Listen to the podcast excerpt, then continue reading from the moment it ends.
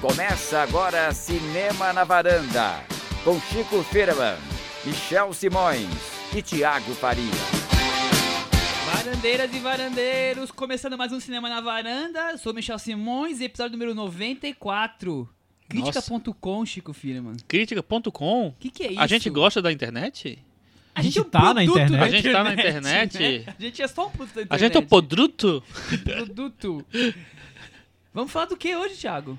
Então, Michel, hoje a gente vai falar, além de. Podcast de Cinema na Varanda, as origens, é do... isso? Sim, é meio isso. O legado, as origens, tudo começou. Tudo começou. Era uma vez na varanda, era uma vez na internet, enfim. Além de Kingsman, o Círculo Dourado, que é o grande lançamento da semana.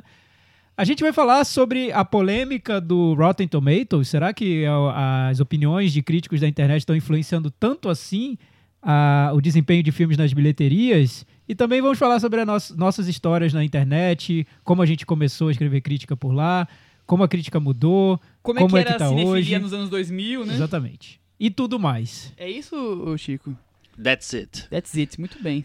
Cris, vamos fazer de novo o Cantinho do Ouvinte Só Eu e Você, aquela tabelinha? Vamos lá, quem foi o primeiro aí? Semana passada nós falamos sobre Mãe, sobre Darren Aronofsky, detonamos o filme aqui, elogiamos alguns filmes do Darren Aronofsky Meu Deus.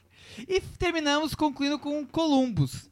E os nossos ouvintes nos encheram de comentários de todos esses assuntos. O primeiro de todos, adivinha quem foi o Carlos Lira, o primeiro de todos que mandou, Cris? Vejam só. Carlos Lira fala que Cisne Negro é disparado o melhor filme feito por Darren Aronofsky.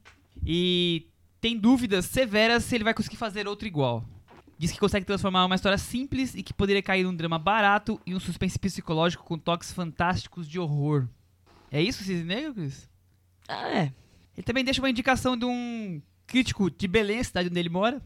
Quem quiser ver as, os os as críticas do- desse crítico Pedro Veriano, tá lá no nosso blog, ele deixou alguns links interessantes pra gente conhecer novas visões aí de cinema. A Débora Sader, que tá sempre comentando com a gente, pediu uma listinha de filmes imperdíveis do Festival do Rio, Cris. Teremos hoje isso? Rapaz, teremos? Acho que sim, né? No Recomendações. Vamos deixar pro, pro finalzinho, então, Débora e outros ouvintes que pediram essa, Vamos essa recomendar listinha. filmes que ainda não vimos. Olha que beleza. Esse, esse é o, é o tchan. da- da- alguma coisa a gente já viu, tá? Mas nós vamos fazer isso, recomendar as expectativas.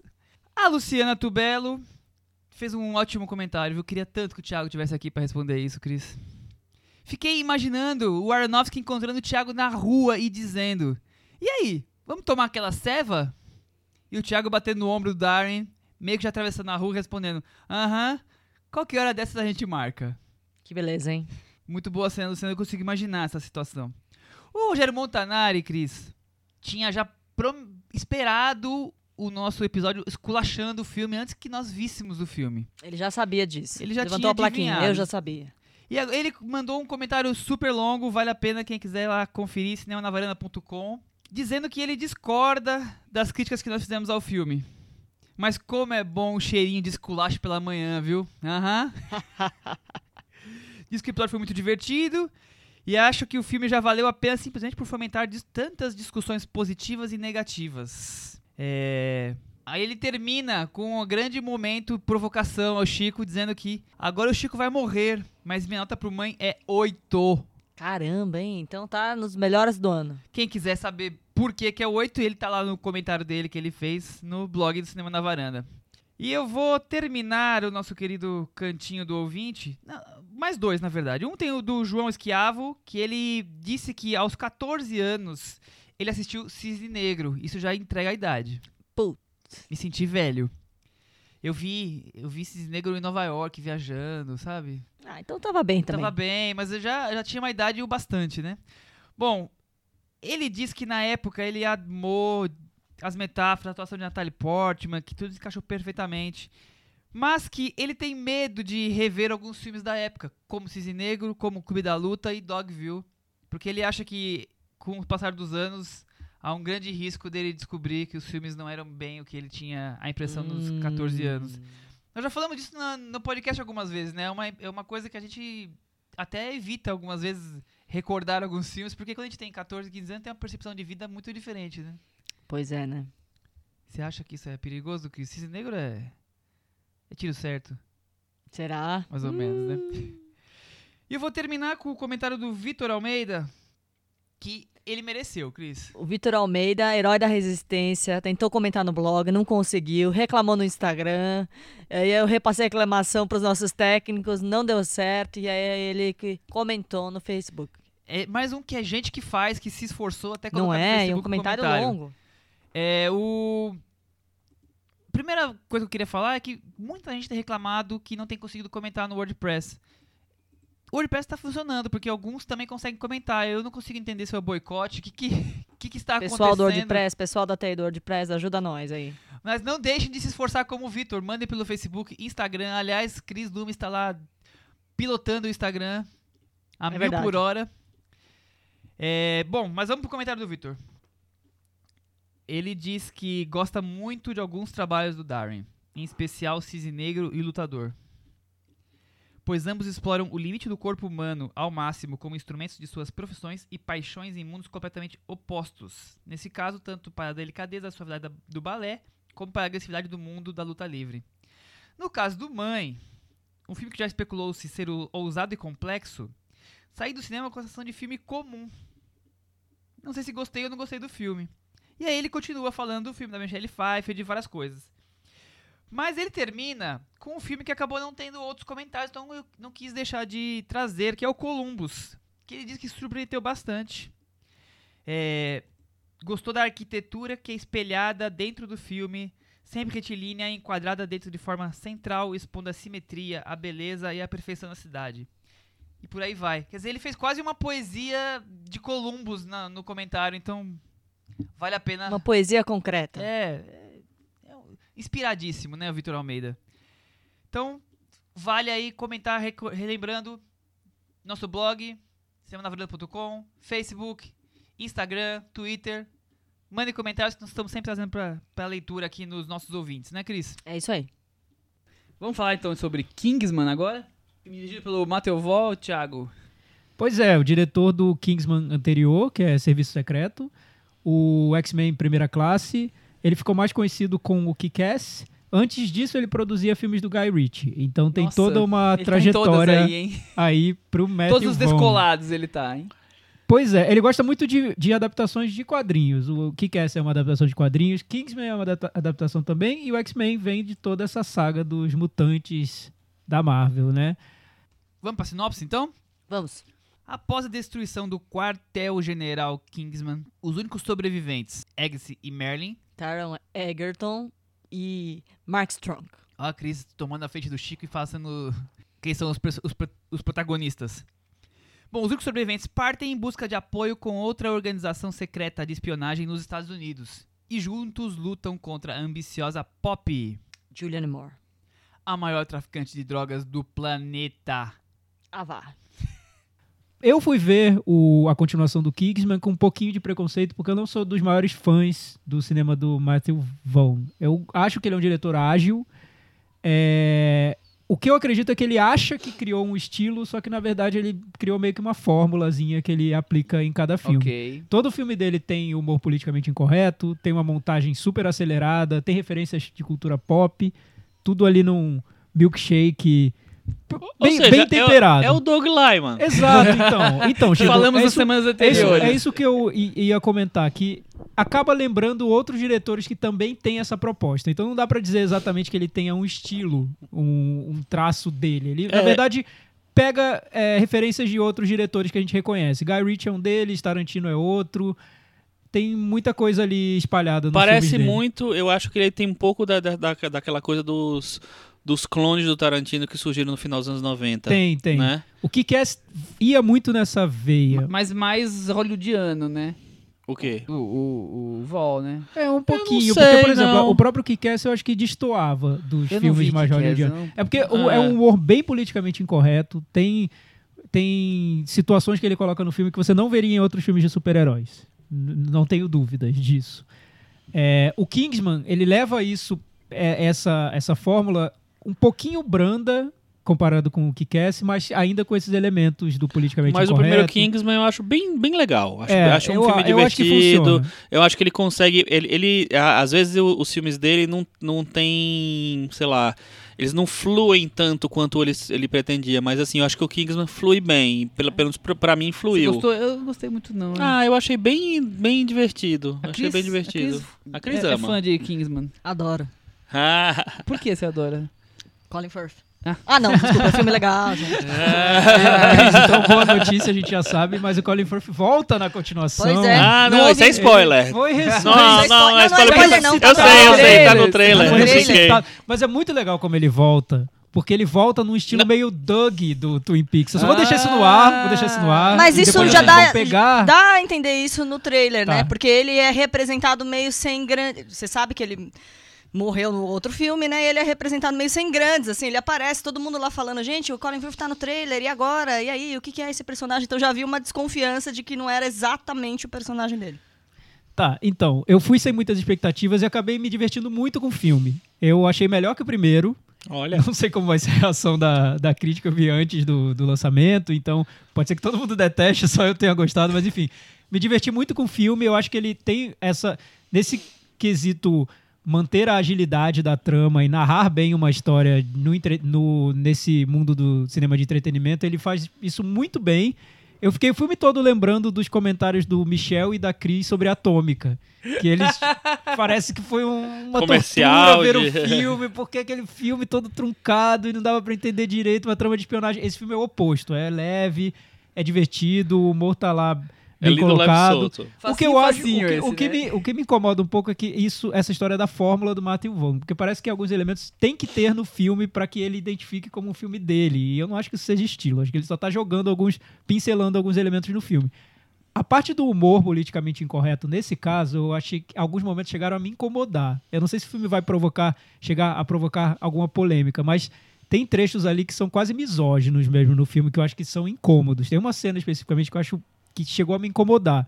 Mas tá tão ali integrada ao espírito do filme, e o filme tem personagens femininas tão fortes em outros setores, que talvez isso dê uma equilibrada no, no estilo dele. Por Então, exemplo. Você não acha que talvez isso que você falou tem uma é, semelhança com o Guardiões da, da Galáxia 2, que é um filme que começou a pesar muito nessa coisa do, da, da piada, da piada infame e tal, e estragou um pouquinho da, da, daquela clima de coisa mais leveza que tinha no primeiro. É, mas se você pensar que numa das primeiras cenas do Kingsman anterior, um personagem literalmente corta no- ao meio um outro personagem e duas metades deles caem no chão, então é meio que esse humor politicamente incorreto já estava lá. Pesa É. um pouquinho sim, Chico. Pesa em tudo.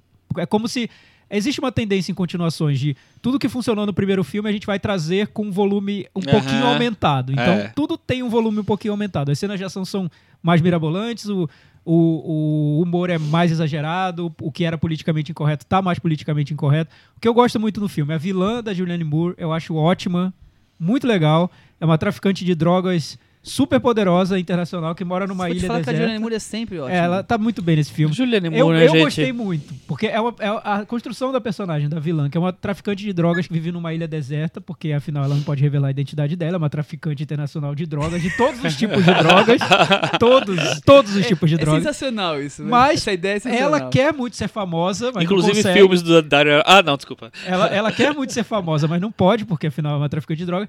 Então ela cria nessa ilha um cenário de como se ela vivesse num filme de- dos anos 50, American Graffiti. Ela tem uma obsessão por cinema dos anos 50. Ah, então tem uma legal. lanchonete dos anos 50, tem um salão de beleza, tem um cinema dos anos 50. E ela sequestra quem para animar esse resort que ela, que ela construiu? Elton John, interpretando Elton John. E é maravilhosa a interpretação do Elton John. Inclusive numa cena de ação que é, acho que é a melhor cena de ação do ano. Então, por tudo é a isso eu gostei do a filme. melhor cena de ação que o Elton John fez. A melhor cena de ação com Elton John no Com ano. Elton Então, John no ano. Eu, assim, por mais que eu perceba o que o filme tem de fórmula e o que o filme tem de óbvio e que é uma derivação do que o diretor já tinha feito, eu acho que ele acerta nas pequenas coisas e é um filme que, pro que ele se propõe, é muito eficiente. Eu acabei gostando dele. É, não sei como vocês vão reagir, porque agora que a gente tá conversando, quero saber depois a opinião de vocês, mas gostei do filme. Bom, aproveitando que o Thiago lembrou aí dos nossos comentários sobre Atômica, E mesmo com todo o humor e esse clima leve que o Thiago falou tanto, a sensação que eu tive no filme foi o mesmo que eu tive com Atômica. Achei tão chatinho. Terminava nunca. Que, como é que foi pra você, Cris?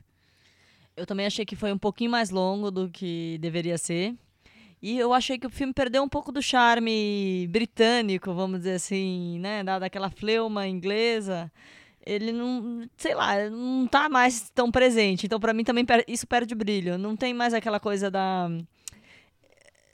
O, o, o- o personagem do X, ele é todo malandrão tal. Ele ainda aparece com aquelas roupas, mas o comportamento não tá mais lá, né? Agora ele já é todo lorde. E outra coisa que eu achei que ficou meio, né, meio forçação de barra é a volta do, do Colin Firth, né? É o típico caso de arrependimento, né? Cortamos o personagem, agora ficamos sem o personagem, precisamos dar um jeito dele voltar, dá-se um jeito. Tem muita participação especial, você vai ficando até tonto com as pessoas que vão aparecendo. Algumas são até subaproveitadas, na minha opinião. Halle Berry tá fazendo o quê ali? Pois é. O Shannon Tatum também é uma, uma aparição de Ele, luxo. Pelo menos tem algumas falas, né? É. A Halle Berry praticamente nada. Não sei, eu achei que eu ia me divertir mais no filme. Eu achei que ele ia ser mais engraçado. A tal, tão falada participação do Elton John, que o Thiago adorou. Eu, eu, eu achei que eu ia me divertir mais.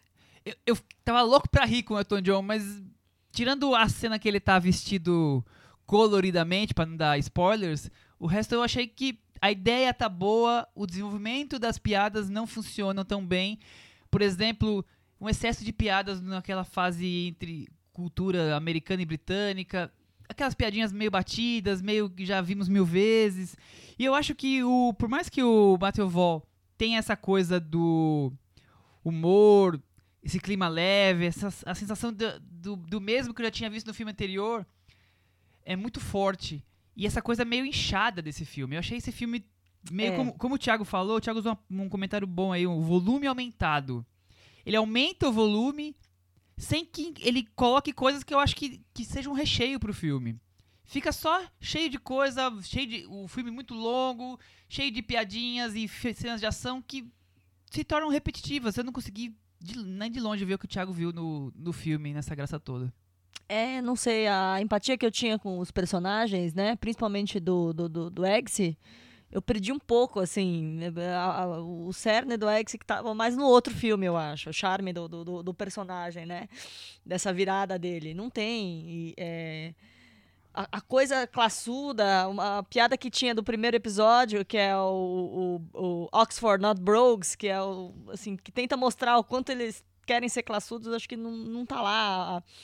Essa contraposição do Statesman com Kingsman, eu achei que ia ser muito mais divertido, tinha muito potencial. Tá no trailer. As melhores piadas estão no trailer também, exceto os do Elton John. Vai, Elton John, uma outra ainda você dá uma risadinha amarela e não tá no trailer.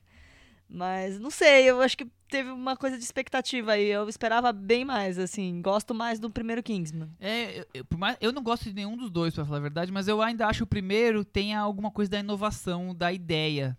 Não do, do estilo de cinema, porque, como nós já falamos, o Matheus já vem repetindo o que ele faz em outros é, o filmes. segundo é uma coisa assim, ah, já deu certo o primeiro, nós vamos tentar usar alguns elementos do primeiro e acrescentar tantos outros, mas aí são elementos de filme grande, né? De filme grandioso, que é trazer coisa pro lado dos americanos, trazer estrela, mesmo. trazer grandes cenários, trazer grandes explosões.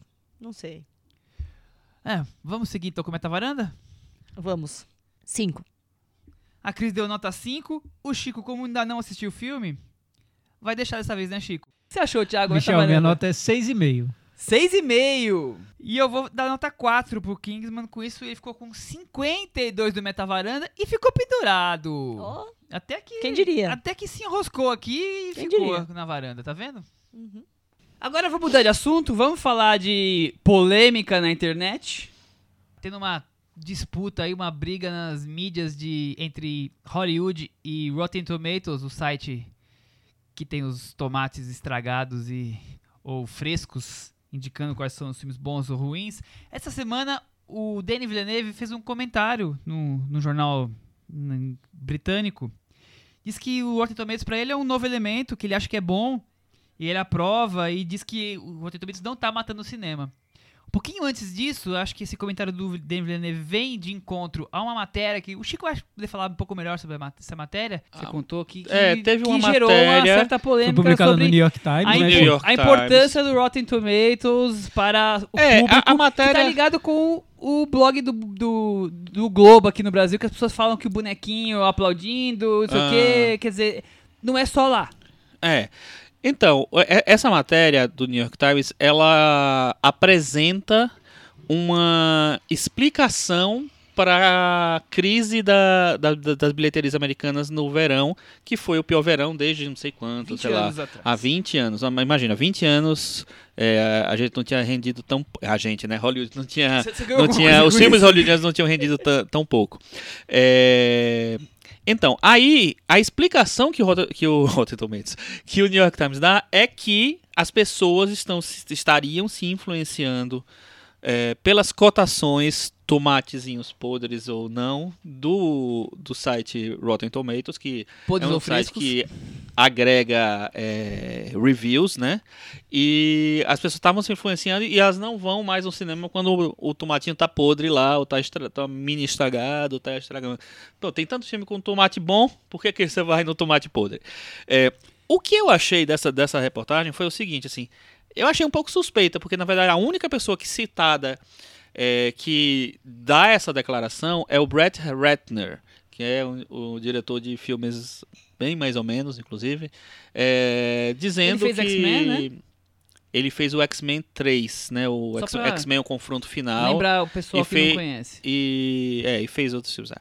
Enfim, e aí é, tem ele falando que vai ser a destruição da indústria e tal, não sei o que lá. E as outras fontes são todas secretas. E depois a matéria continua com a- um perfil gigantesco, com muitas fotos e muito texto, sobre o Rotten Tomatoes, o que é, o que não é, a estrutura, como faz, como funciona. Então eu achei um- talvez uma fake news, assim, jogada lá para vender o Rotten Tomatoes. E aí, é, como eles deram essa, explicação, essa justificativa, né, factual do verão americano no, no cinema, é, criou essa polêmica. Vocês acham que um site é capaz de influenciar tanto de uma maneira, sei lá, é, de dar peso um, para uma bilheteria ou de tirar todo o peso de uma bilheteria? Eu acho que, que sim. Eu acho que tem muita gente que deixa de assistir filme pelas críticas, tanto as críticas especializadas, quanto até pelo boca a boca do seu universo social. Eu acho que muita gente deixa de ver um filme, como também muita gente vai assistir um filme de tanto que as pessoas falam. E isso é justo. É, você quer, quer gastar o seu dinheiro com coisas que valham mais a pena do que coisas que vão ser uma perca de tempo, você não vai gostar. Eu acho justo. A crítica está aí para essa função. Basta fazer filmes bons, né? Eu acho que você não tem que esconder da crítica os filmes ou esperar que a crítica vai te ajudar a vender o filme. Você tem que arrumar táticas de marketing para vender o filme e fazer filmes bons, senão algumas bombas que nós encontramos no cinema por aí. Pois é, o que eu noto é que eu concordo um pouco com o Chico sobre isso. A matéria eu também, também me deixou a impressão de ser uma matéria sobre o Rotten Tomatoes, e aí, como gancho, eles buscaram um lead sensacionalista, assim, Uhum. de olha, o cinema, Hollywood está preocupadíssima com o Rotten Tomatoes. Na verdade, eu acho que o Rotten Tomatoes ele acaba simbolizando o poder da internet como um todo. E aí entra Rotten Tomatoes, mas entra também redes sociais entra esse buzz que os filmes geram antes da estreia. Isso eu acho que pesa. E tem pesado cada vez mais, porque a internet, claro, cada vez tem um, um poder maior na vida das pessoas que gostam de cinema. Antes de ver um filme, as pessoas querem assistir ao trailer do filme, querem saber o que os amigos acharam do trailer. Então, tem muitos casos que, quando o trailer já é detonado por todo mundo, os estúdios já fazem modificações no filme, porque o trailer foi, foi mal recebido. Então, esse, a maneira como o filme, essa expectativa que o filme gera na internet é sim um fator levado em conta. O Rotten Tomatoes eu acho que é um personagem nesse universo da internet, e não o personagem, como a matéria quis Então, é, fazer a gente é acreditar. isso que eu quis perguntar, na verdade, assim. Você tá eu não acho que o Rotten Tomatoes sozinho Não, consegue ter esse não. peso. E eu acho que além dos outros sites, além da internet, além dos reviews, que eu acho que realmente cada vez mais influenciam muito, é, acho que a gente tem que entender o momento que a gente vive. É um momento em que tem os serviços de streaming, é que tem os filmes mais, mais é, muito mais facilmente achados na internet. É que a janela entre o lançamento do cinema e o lançamento nas outras plataformas diminuiu muito, muito, muito. Então, é, as pessoas dizem, ah, não vou ver, não vou pagar esse filme pra ver no cinema, porque daqui a dois meses ele vai estar no Netflix, vai estar no Now, vai estar no Amazon, na Amazon, vai estar, enfim. No, futuro, streaming super premium vai estar em 15 dias na sua É, casa. é, é o que é, eles estão prometendo. 15 dias. É o que a É. ideia dos grandes estúdios. Super premium. Vai chamar né? Super Premium e depois de 15 dias estreados vai, vai pra casa das pessoas. Uhum. Mas não lançou ainda, né? E Mas depois é, se é autodestruirá para as pessoas não É. copiarem o filme. E as pessoas vão ter que assinar um embargo pra não comentar sobre o filme. É, olha, isso aí. Já não sei. Aí complicou. Então, eu acho que assim, é, a maneira. a- a- eu, com certeza a crítica. é, não, não exatamente a crítica, mas, mas a, a maneira como a internet é, co- é, concentra as informações so- sobre os filmes hoje e distribui essas informações, eu acho que com certeza influencia hoje em dia no- na decisão de uma pessoa ir ao cinema ou não. É, escolher um fi Mas será que determinado filme não ou não. Será que antigamente as pessoas não esperavam o jornal de sexta-feira com as estrelinhas e as críticas? Tá aqui o Thiago que trabalhou em jornal há muitos anos pra poder escolher o que, que iam assistir no fim de semana. E agora se eu só entrar na internet tá muito mais Então, Michel, muito mais é que eu acho que são duas forças que sempre atuaram, às vezes, de uma maneira desequilibrada. Uma força é a força da imprensa, outra força é a força do marketing.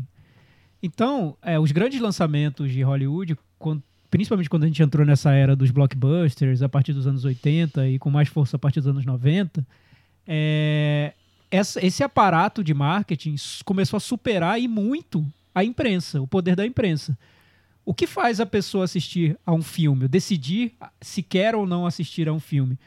Por muito tempo, a partir dos anos 80, a partir dos anos 90, com mais força, era o marketing de cada um desses filmes, porque o marketing vinha com uma força tão tão absurda durante o lançamento, na semana anterior do lançamento, que todo mundo queria ver, mesmo se, se os críticos falassem mal do- dos filmes. Eu noto que sempre, pelo menos no período em que eu trabalhei em jornal, que foi início, início dos anos 2000 e tudo, a força do marketing era sempre muito maior. Então não adianta, você podia falar mal do Piratas do Caribe, as pessoas iam ver Piratas do Caribe. Você podia falar mal do, do Homem-Aranha, as pessoas iam ver Homem-Aranha. A crítica em peso poderia detonar um filme, as pessoas iam ver. O que eu noto da a mudança que ocorre hoje é que na internet as pessoas identificam não só o olhar do crítico, mas também o olhar do público, que é um olhar muito parecido com o delas. Então existe uma relação de confiança com esse, esse olhar da internet, do, do que está sendo falado, do que está sendo comentado da internet, que eu acho que realmente faz a pessoa desistir de ver um filme. Ou perder a vontade, ou já torcer contra o filme antes da estreia dele.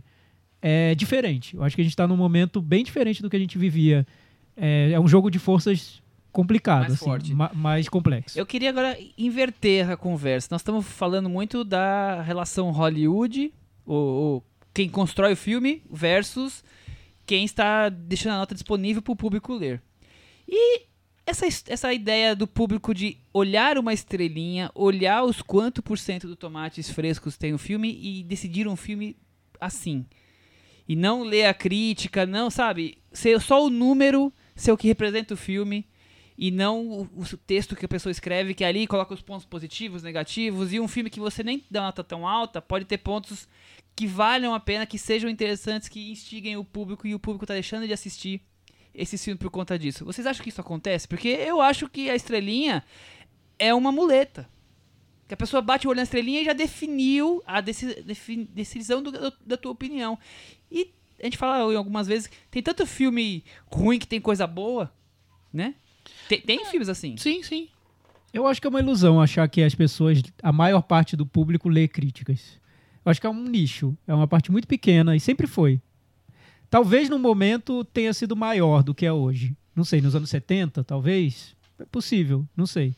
Mas eu acho que é uma parte pequena do público, é a parte mais de cinéfilos, de pessoas que realmente se interessam por cinema, que tem um... E mesmo o cinéfilo, muitas vezes vai ver o filme que o crítico tá falando mal, porque ele quer ver aquele filme. Assim, é um filme que ele considera Eu, eu importante. acho que cinéfilo é um nicho que É, mas tem eu- sua própria Mas eu acho que maneira, pro né? público como um todo, o público, eu acho que a reação dele não é de ler uma crítica negativa e pensar, ah, o crítico tá falando que o filme é ruim, vou economizar meu dinheiro, então nesse fim de semana eu não vou ver Transformers 9, porque o crítico tá falando mal. Não, acho que, é- acho que às vezes é o oposto até. Assim, nossa, esses críticos, né? Lá vem falar mal do filme que já defende o filme antes de ter, visto, né? Então acho que a reação do público e crítica não, não, não vai muito por aí. Não. Eu acho que tem as duas coisas. Por exemplo, a- eu não sei como é pra vocês, mas pra mim, que na- a, a gente trabalha, faz, faz, é, tem, tem blog, tem essa coisa de comentar filme há muito tempo e tal. Então, enfim, eu acho que as pessoas já meio que associam a nossa imagem a, a essa coisa do filme, do cinema. Então, muitas vezes acontece com algum colega de trabalho, alguma pessoa que eu conheço, fala assim: ah, e aí, você, você, você gostou do filme tal? Aí eu falo assim: ah, não gostei muito, ah, então não vou nem ver. Acontece muito comigo isso. Acontece muito Mas você comigo. não acha É. que, é, que, é, que é restrito isso ainda? Então, que é mas, o, mas que é aí o eu- nosso eu- mundo? Então, aí eu tô dando um, uma- um, um- um- vamos dizer assim, um, Um exemplo, um é uma exemplo coisa que meu, um exemplo né, do, do meu universo. Mas eu acho que isso se, se é, hoje em dia com essa, essa coisa da, da- das, das coisas esta- estarem chegando mais rápido e do- da, da maneira como a, é, a indústria mesmo está se eh, modificando, eu acho que o que isso, isso terminou ficando mais forte porque você tem mais chance de fazer outra coisa, você tem, tem mais chance de esperar um mês e, e assistir o filme em outra plataforma sem precisar pagar, enfim. Então eu acho que a- é, a- o peso que, que as coisas tinham foi, foi ficando mai- maior. Mas é uma coisa que pra mim sempre existiu de alguma maneira. É, não quer dizer. Tanto é que eu sempre falo assim, pô, mas vá ver, porque vai que você gosta. Eu não, eu não sou dono da verdade pra dizer é, que o filme é isso. Pra mim ele é isso, mas assim, para você pode ser outra coisa. Hoje mesmo me perguntaram, eles, o, o- hoje- é, acho que hoje ou ontem, sei lá. Eu, fi, eu botei uma frase enigmática sobre mãe, né? Falando mãe, tô boquiaberto até agora no Facebook. E aí o cara perguntou assim: dá pra, pelo, dá pra dizer pelo menos se gostou ou não gostou? Ele achou talvez tivesse um embargo, não sei. Aí eu, eu mostrei pra ele que eu tinha no, no post seguinte eu tinha. Eu Pede pra ele ouvir o podcast semana passada. É. E aí o, o- Enfim, aí você vê que o cara ele, ele queria aquela opinião ali, talvez pra tomar alguma decisão, O rótulo, né? entendeu? O ca- O, ca- o carimbo, O ah, carimbo. vou ou não vou. Esse negócio da nota, da estrela, do bonequinho aplaudindo, do tomate estragado, sempre já existe há muito tempo, assim. Eu acho que é uma marca. E eu não acho que é ruim que exista, não. Eu acho que é ruim que as pessoas só seguem por aquilo. Esse é o ponto que eu É, é, é, porque assim, você vai e vê, ah, pô, o cara deu duas estrelas, então não é tão assim. Muitas vezes acontece, pelo menos acontecia, hoje em dia não tem nem mais comentário no blog. É, é, eu dava três estrelas pra um filme que tava com uma certa expectativa, aí o cara fala assim, nossa, não é bom esse filme? Pô, eu dei três estrelas. Três estrelas pra mim é o conceito de bom, entendeu? E aí eu vou até cinco, então é o, é o conceito de bom. É, e aí existia uma decepção por uma nota que não era tão alta assim. Então te- gera tanta expectativa isso e a pessoa nem lê o texto pra entender por que, que eu cheguei àquilo, por que que. Enfim. É isso que, É isso que me incomoda, que as pessoas ficam só na estrelinha e nem veem os parágrafos que tem justificando uma posição, uma, uma maneira de enxergar o filme, né? É, eu, eu, eu concordo. Ma- Mas é que eu acho que tem leituras diferentes do que seria a crítica. Você tem a crítica que é um guia, que tem essa função de, do guia cultural, né? Que os jornais sempre tiveram. É, sai um caderno às sextas-feiras, antes era quintas, às quintas-feiras, com os filmes que estão estreando e quais são os filmes bons, quais não são, é, o que você deve fazer no fim de semana, onde você, onde a gente indica, o jornal indica que você gaste o seu dinheiro nesse fim de semana. Tem essa crítica, que é de guia cultural, e tem uma crítica que é de análise Quase um ensaio filme, sobre é, cada filme. dos elementos assim. do filme e do algum uma- que tem essa outra ambição de uma crítica para ser lida depois de você ter visto o filme. Você até vai entender mais sobre o que você está lendo depois de você ter visto e não uma crítica que quer indicar para você ver ou não. O que eu acho é que esse papel do indicar para você ver ou não hoje tomou uma dimensão muito mais complexa que vai muito mais além do jornalista, do papel do jornalista. Antes ficava concentrado nas mãos de alguns veículos de imprensa. Hoje ela está em lugares onde você menos imagi- imagina. Eu vou te dar um exemplo. Eu uma vez vi num Instagram de uma nutricionista muito famosa, que tem 40 mil seguidores no Instagram, uma recomendação do filme Okja, do Bong Joon-ho no net- no net- na Netflix. Ela nunca tinha visto nenhum outro filme do cara, nem sabe quem dirigiu o filme, só sabe que tem um filme Oxygen na Netflix, ela viu, achou bom. Michel, virou um fenômeno entre aqueles 40 mil seguidores. 40 mil pessoas é muita, muita gente, gente. viu? Um- Para um filme nicho do, inteiro do- assistiu do e tamanho do- debateu. Então, Uhum. o nicho inteiro assistiu porque uma nutricionista, que não é nem crítica de cinema, viu o filme e recomendou para aquele público dela. Então, hoje eu acho que mudou muito essa maneira de como os filmes são recomendados ou quem aceita ou não essas recomendações, como você seguia para o cinema. Um fator que eu acho que une todo mundo, jornalista, nutricionista, se- é, musa fit, é, Musa fit. Jornalista, é, nutricionista. celebridade, subcelebridade. Barista. O que une todos é esse fator do buzz, que é o burburinho em torno de um filme. Isso eu acho que une todo mundo. Não é exclusividade da crítica, a crítica não tem monopólio disso, o jornalista não tem monopólio, o cinéfilo também não. Fã de super-herói também não. É aquele, aquela sensação de que o filme vai ser bom ou de que não vai ser.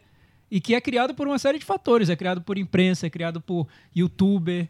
por- E, e isso a gente nota que os estúdios descobriram que é assim que funciona hoje. Quando você vai a uma cabine de imprensa hoje, você tem jornalista, mas você tem várias outras pessoas de N áreas diferentes. Digital Você influencers nem sabe de de onde eles estão lados, vindo. sim. Porque os estúdios percebem que hoje em dia as opiniões dos filmes não estão concentradas nas mãos de alguns veículos, elas estão é, disseminadas. Tá mais fragmentado, Se né? é bom ou ruim, não sei, mas é o que está acontecendo. O que define que Esquadrão Suicida vai ser um filme ruim?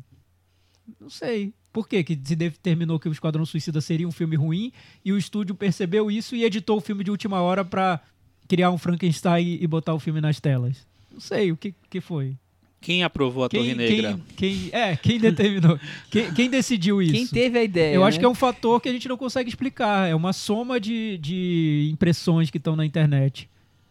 O Rotten Tomatoes, é, acho que tem um poder grande, mas se você for analisar o próprio Rotten Tomatoes, tem os jornalistas mais especializados mesmo, de grandes veículos, mas tem jornalistas ali que você nunca nem sabe quem é. são, né? É, é uma salada o Rotten Tomatoes. Ele não é, o, o legal do Rotten Salada Toma- de tomate. Exatamente. o legal do, do Rotten Tomatoes é essa possibilidade de você, em vez de ficar digitando na internet procurando críticas, você vai lá e tem 200 pra você escolher, entrar, ler e ler Então, as e críticas. antes do é um- Rotten Tomatoes, a gente, é um tinha, a gente tinha o famoso ranking do IMDB, que as pessoas entravam no IMDB para ver se o filme estava bem ranqueado Caiu ou não. um pouco essa história, Caiu, né? porque foi substituído pelo É. Rotten Tomatoes hoje em dia. É. Mas tinha a fase do Mas ranking tem gente do que fala IMDB. até hoje, tá entre os 250 do ranking Tá, do, os do 250. IMDB. Ah. Ganhou É. nota, nota 9. Foi assim que Ganhou o nota Sonho de 9.9. Liberdade virou o melhor filme de todos os Acho tempos. que já era antes do IMDB. O IMDB acho que veio só pra alavancar isso.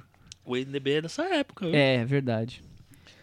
Mas então eu acho que os estúdios se preocupam sim. Não, e tem que então, se e eu acho que estão mais é preocupados receita. hoje do que nunca. Porque eu acho que antes eles só se preocupavam em relação à crítica quando eram filmes que eles precisavam do aval da crítica. Por exemplo, filmes para serem indicados ao Oscar. Aí eles estavam preocupados se a crítica ia gostar ou não, porque precisava ter essa assinatura da crítica. A crítica aprovou. Porque depois que a gente vai ficar É um filme de filme prestígio, várias é. vezes, sim. Mas pra superprodução, acho que eles nunca se preocuparam com a opinião da Distância, né? crítica. Acho que nunca. Eu, eu não sei se é essa matéria, mas eu li uma matéria dizendo que, querendo defender eh, essa ideia de lutar contra o Rotten Tomatoes, que o filme Emoji, que fala? Emoji. Emoji. Emoji. O Emoji fo- foi lançado com uma exibição para imprensa um dia antes do lançamento nos Estados Unidos. E por isso que ele teria sido um sucesso de bilheteria muito maior do que outros filmes foram nesse Summer Movies. Que as pessoas não tiveram tempo de Não ter a tempo de referência. Até saber. ter a referência e tudo mais, não tinha dado tempo. Com isso, o, É. o emoji, o filme tinha sido Eu uma não sei se é uma vantagem interpretação competitiva aí. Não sei se é uma Eu interpretação. acho muito pequena essa. É. Não sei se é simplista. É filme pra criança, É, a criança é. tá, vê o, é- É. Era óbvio que ia ter uma bilheteria Não, razoável. é, eu não sei se emoji as pessoas vão, vão, sei lá, se guiar por estrelinha. É, eu também acho que Eu não. não é, sei. então, mas Também era uma coisa É. que uma matéria Claro, que eu li é porque defendendo. o filme ganharia, teria ganho um outro pedigree se a crítica tivesse adorado, tivesse nota 100 no, no Rotten aí Tomatoes. É diferente. E aí um público, público que é, não, tá, um público que ia. não iria ver, talvez, te- obviamente iria ver, porque nossa, esse filme sobre emoji nota 90. Vamos É, aí, aí que seria que um é, outro né? prisma, né? É, Mas vamos continuar a história, mas trazer para uma outra realidade. Agora, nossa realidade, um momento. É uma realidade alternativa? Uma realidade bem realista, mas digital, Ah. digamos assim. O Chico falou aí que a nossa imagem está muito ligada ao cinema. Eu queria que a gente contasse a história de como é que nós começamos essa relação cinema-internet. O que que... Que ano que foi? Como foi? Acho que o Chico mundo foi, que foi o primeiro era? aqui na varanda, não? Não sei, vamos não, descobrir. nos blogs sim, mas eu acho que vocês começaram antes nos fóruns. Ah, Talvez. Fórum não é uma coisa que eu Você participei. participou. Mas É. o Chico começou quando na internet? Quando você descobriu a internet e o cinema e essa, essa correlação aí? Eu tive um blog em- em 2002 chamado Universos Paralelos. E aí, Universos desse paralelos. e aí eu era um blog pessoal, então eu obviamente tinha muito cinema porque eu via Mas- muito Mas, cinema, Chico, sempre deixa eu te cortar, desculpa. Antes do blog, você, a primeira coisa que você fez foi abrir um blog? Você deve ter feito o Ah, caminho antes. Então, eu, eu não, nu- nunca fre- frequentei fóruns. Eu não, não tive esse caminho, que é um caminho que vocês tiveram, que vários vamos outros amigos dessa época nossos tiveram tal. Eu nunca tive esse, esse coisa. Eu meio que já migrei um pouco pro, pros blogs. É, acompanhava esses, os primeiros sites que existiam é que tal. queria saber. Se Tinha você... conta no IMDB desde do comecinho dos anos 2000, então já do- dava estrelinha no MDB. é, no IMDB, então o, o Letterboxd eu criado agora, o pessoal falou, ah, mas não vou botar a estrelinha agora. Eu já tinha tudo, importei tudo de IMDB. aí, tava tudo lá. E aí, é, tinha essa coisa ali, eu gostava de ler notícia, gostava de ler crítica, mas não era tão comum nessa época ainda. Só que em 2002 foi um ano meio que estourou, os blogs estouraram no Brasil. E aí eu resolvi criar um blog. Eu, nessa época, achava um, um pouco arrogante, eu que não, não era um crítico, era um jornalista lá que gostava muito de cinema, escrever sobre cinema. E aí eu criei um blog pessoal tal, mas como eu comecei a escrever muito sobre cinema, eu disse assim, ah, acho que eu vou, vou criar esse, esse blog. E aí em janeiro de 2003 eu criei o Filmes do Chico, é, cheio de dedos, ai meu Deus, vai ser um negócio meio ridículo eu ficar escrevendo, dando coisa e tal. Mas foi assim que eu conheci vocês, Sim. conheci vários amigos nossos, né? A gente, que a gente começou a conversar e formou a Liga dos Blogs Cinematográficos, que nos deu muitas alegrias durante muito tempo e tal. É, e teve, e foi um momento pra mim muito fértil dessa coisa de discutir cinema, de saber. Talvez de uma maneira ma- até meio pueril, meio, enfim, não tão profunda assim, mas de descobrir junto com, com outras pessoas que também estavam descobrindo e se formando nessa coisa do, da cinefilia, é, descobrir juntos esse- essas coisas dos filmes. É, então, pra mim, foi um negócio, foi uma, uma, uma coisa fundamental assim na minha vida. E o Filmes do Chico vai fazer 15 anos agora, que é mais ou menos o, o tempo que vocês têm também de, 15 anos de já, internet. Chico. 2003. Nossa, tempo, hein? Janeiro faz os Tempo- 15 O tempo anos. passa Meu voando. Deus. Thiago se sentiu um pouco mais Me velho senti agora. velho. Nossa, mas é. né? Não, é porque eu acho que a nossa geração tem, tem esse lado que é. Não sei, se é, não sei se é um privilégio ou não, mas historicamente acho que é um privilégio. Que a gente viu a internet desde o comecinho aqui no Brasil e a gente acompanhou é, em sã consciência na adolescência A gente era jovem a quando internet, a internet tava quando a internet estava é, começando. Porque a gente tem uma geração hoje que já nasceu com a internet ou era É. muito pequena quando a internet estava começando. Então, é, quando era adolescente, já começou a usar a internet para escrever e tudo, já existia redes sociais, já, já tinha, os blogs já estavam até meio que morrendo. Enfim, a gente, a gente que é pegou. Mandic, É, a gente pegou é essa transição. Exato, né? a gente pegou essa viveu. transição de uma coisa para outra e também o início, o comecinho da história, quando tudo ainda estava sendo consolidado. É bem diferente, né? A gente viveu várias etapas disso tudo. Lembrei de uma coisa que eu fazia antes da coisa. Sabia que temos historinhas boas. Essa época também, acho que um pouquinho antes, era o, foi o, o começo do bate-papo do UOL. Ah! E aí- Eu Chico, sabia aí, que ó. tinha- salas coisa. A gente- a gente foi, foi, específicas. foi tipo terapia. A gente foi cutucando, cutucando. Não, agora o che- Chico É, chegou no, eu- eu não lembrava no mais, bate-papo do UOL. Aí, Bate-papo do UOL, quem eu nunca, lembro. né, Chico? Nossa, eu lembro de, de entrar na- nas salas de cinema, de discutir, de falar dos filmes e disso aqui lá. Nossa, eu passava Era um inferno, noites. era caótico, né? Era caótico, Era caótico. Mas de vez em quando você encontrava alguém que era legal sim, e aí sim. você ficava né, é, Era quase, um, di- era enlouquecido quase lá. um, um disque amizade digitado, É, né? exatamente. Tava todo mundo digitando, É. todo mundo falando e você ali no meio Hoje do caos tentava encontrar só alguém. usa pra marcar assim sexo, um né? Viu, Chico? Tinha coisas tão mais interessantes, né? Conversar sobre cinema, hoje as pessoas só querem Só sexo. querem trepar. Tinha coisa tão Ah, mais fértil ali rolando. Mas é muito pré-Tinder isso, o que né? aconteceu? É. É, o que aconteceu é que esse primeiro, esse primórdio do bate-papo UOL, acho que para as pessoas que estavam interessadas em conversar sobre, ass- sobre temas específicos, cinema, quadrinhos, enfim, elas, ah, os sites criaram fóruns de discussão.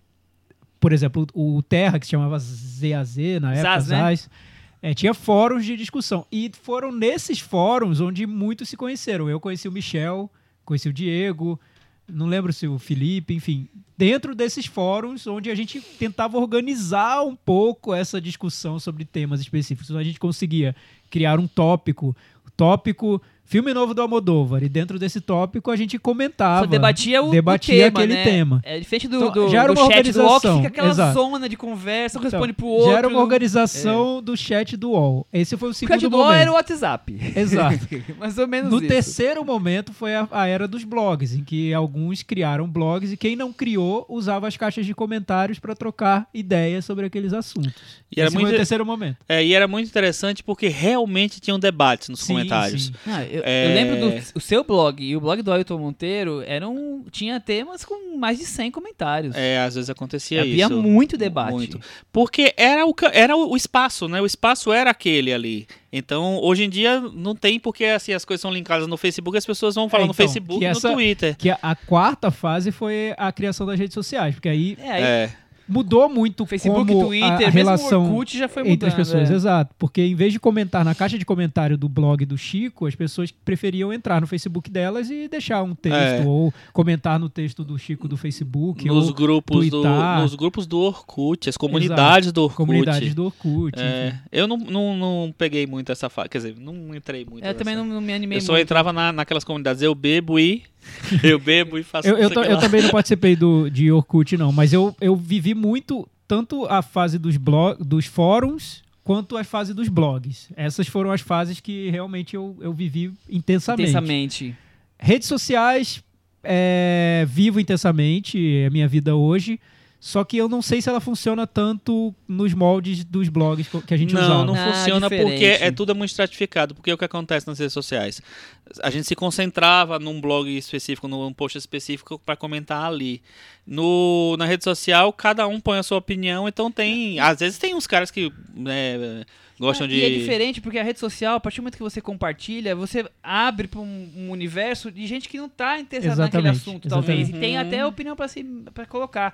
Nos fóruns, nos blogs, a pessoa tinha que visitar aquele espaço interessada. Hoje você compartilha o negócio e vai para uma pessoa interessada em cinema e tem pessoas interessadas em textão no Facebook, textão e nas coisas de alimentação, quer dizer, mil coisas. É, né? e você fica, e você fica refém do, do algoritmo, no caso do Também, Facebook. né? também. Às vezes Que- a pessoa que poderia se interessar não vai receber, é mais complexo. É, eu comecei também em 2002. Eu lembro de entrar na internet as primeiras vezes, assim, e encontrar o site Epipoca. Não sei nem se existe o Epipoca até hoje, mas é, na época era um site bem bombado, né? existe? Não sei. E eu lembro de entrar no- nos filmes, muito antes de eu começar a escrever qualquer texto, e encontrar as críticas das pessoas. E eu entrava lá na crítica das pessoas e tinha assim, o Epipoca naquela época tinha as críticas com um bonequinho cinza e um bonequinho verde. O bonequinho verde era a crítica que o Epipoca destaca entre os ouvintes. E eu sempre via alguns nomes ali que se repetiam. Diego Maia, que vai falar pra gente daqui a pouquinho sobre essa época. O Henrique Miura, que também vai falar também sobre essa época pra gente daqui a pouquinho, que a gente chamou alguns convidados. O Epipoca existe, É, existe, ainda, olha cara. só. Mano. Aí eu comecei a ver e achei legal aquilo. E eu lembro que a primeira vez que eu, que eu escrevi algum texto foi pros, um textinho dentro do Epipoca. Aí eu escrevi um, dois, três, quatro. Acho que no quinto eles botaram o meu verde, eu fiquei animado. Falei, Nossa, Nossa, olha, destacaram foi o promovido. meu. É, exatamente. O Epipoca destacou o meu. Aí comecei a escrever vários, eu via sempre. Carlos Massari, gente que, que acompanhou, que foi amigo, sou amigo até hoje, desde os anos 2000, né? Em cima disso. E do site do Pipoca eu acabei descobrindo o Adoro Cinema, que tá aí hoje, deve ser até hoje o maior site de cinema na internet, onde tinha o fórum do Adoro Cinema. O Thiago falou do Zaz, eu não participei do Zaz, eu participei do, do, do Adoro Cinema. Sim. E lá, Foi um eu- pouquinho depois. e lá eu encontrei, foi onde eu conheci o Thiago, e onde eu fiquei amigo do Henrique, do Diego, além do Thiago, do Daniel Pilon, que também tá falando com a gente aqui hoje, então, e, e outras pessoas mais, o Christopher que veio aqui, que ganhou o nosso bolão, né? Ganhou nosso bolão. Ele é daquela é. época. E aí, como o Thiago falou, participava dos fóruns e tudo mais. E eu também, depois que- de um, de um mês, dois meses que eu comecei a escrever lá um textinho outro no Pipoca, eu resolvi criar um blog. Que é o meu blog, que tinha outro nome, que chamava Cine Netcom, o nome que eu criei no primeiro minuto. Sabe? Nossa, eu não sabia Era disso, horrível. Michel. Não, Cinenet.com. Ah, eu, eu lembro. entrava e não lembra. Cinenet.com É, BR. era horrível. Eu lembro, lembro porque como eu organizava zap. a dica dos blogs, eu tinha planilhazinha com o nome Michel Simões Cine Netcom. Eu- Sabe como é que saiu esse nome? Cinenet.com é. ótimo. Aí eu É pensava assim, horrível. Você registrou esse nome, não? é Aí eu pensava assim, pô, mas eu podia- mudar esse nome desse blog. Eu, eu- no dia que fui criar, e pensei no nome. Tinha, outro nome tinha, outro nome tinha. Falei, vou botar o nome aí e depois eu mudo. E depois eu mudo demorou dois anos, mais ou menos, Aham. assim, né? Até que eu criei o Toca do Cinéfilo, mas eu só mudei o nome, porque quando eu fui. Teve uma época que eu fui convidado para participar de um condomínio de blogs que tinha. E aí, quando eu fui pra lá, eu falei, ah, vou mudar o nome, vai. Aí mudei o nome, mas é o mesmo blog desde fevereiro de 2002 que eu escrevo. Com os mesmos textos estão lá desde É, então. o meu também, o meu eu tra- foi transferindo, eu tive vários endereços Ah, porque aí também. teve blogger, aí caiu o É. blogger, aí entrou o Blogspot, caiu o Blogspot, né? Tá aí o Ó, WordPress até hoje. Meu primeiro blogger foi blogger.com.br. Aí. Ou era blogger.com? Acho, acho que era blog.com.br. Aí o blogger.com.br foi comprado pela Globo. Aí a Globo começou a cobrar. Aí eu mudei para o blogspot.com. E aí foi, foi uma sucessão. Deve ter uns 5 ou 6 endereços nessa história toda aí. É, bem isso. E eu não lembro se não lembro, quer dizer, eu lembro, não, me corrigindo. Eu lembro de jogar muito um gamezinho que tinha num desses sites, não lembro se era do, do Pipoca, que você respondia cinco, seis perguntas e aí ia tipo um desafio pra uma outra pessoa que você não sabe nem quem era. E aí voltava se você ganhou ou não ganhou. Vocês lembram disso? Eu não lembro.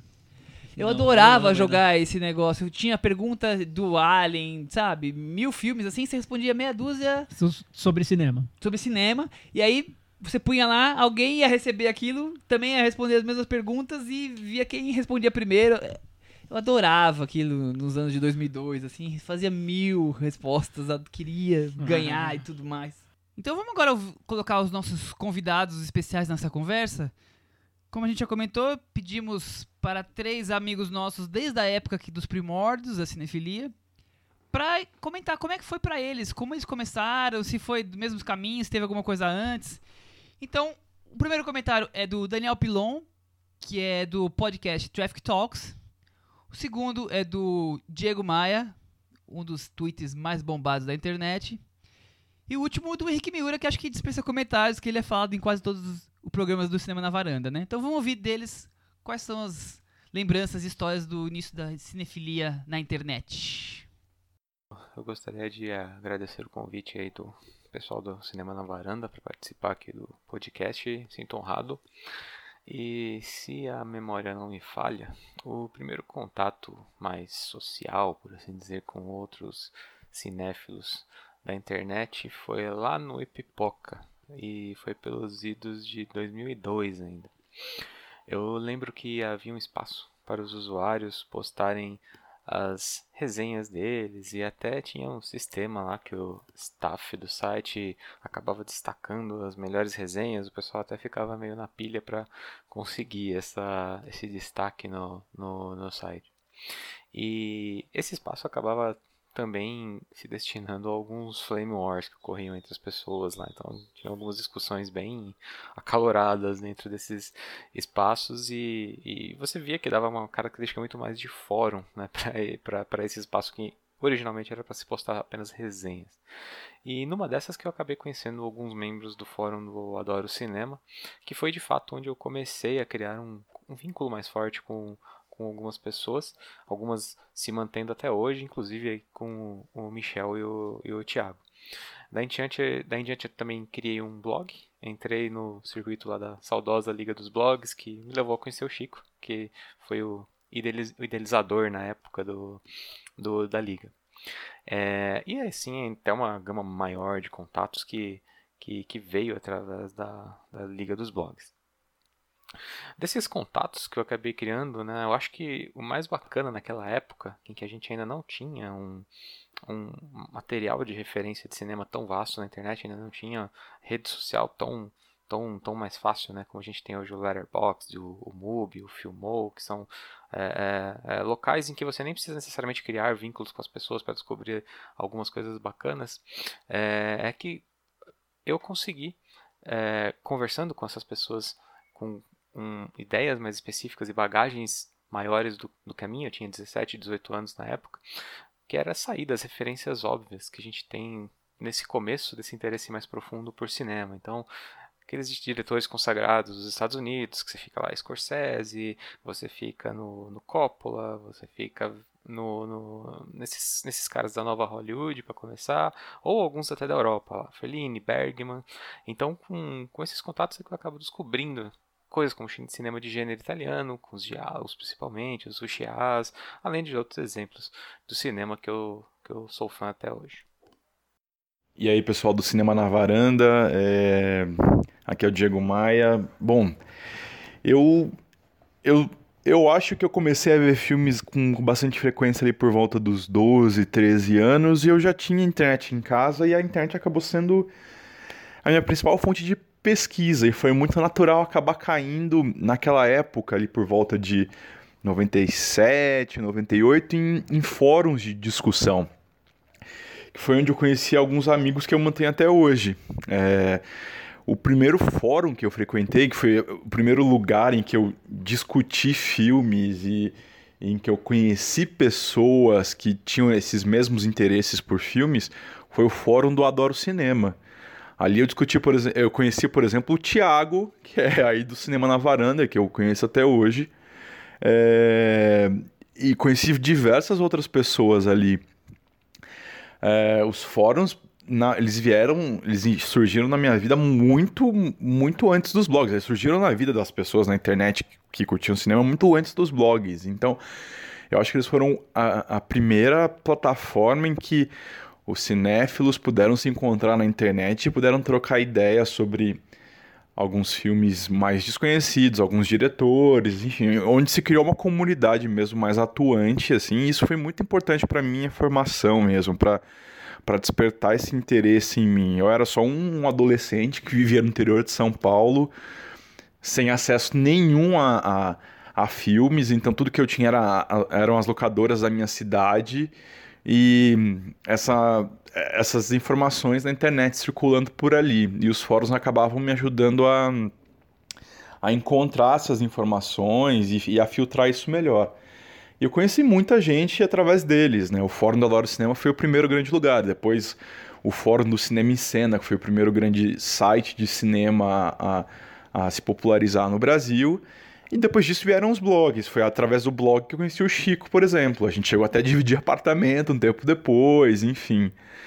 É, mas acho que foram os fóruns, muito no começo da internet, que acabaram juntando um, um grupo de, de, de, de pessoas apaixonadas por cinema que se conhecem até hoje. O Gustavo, que participa muito do, do Cinema na Varanda, eu também conheci por fóruns.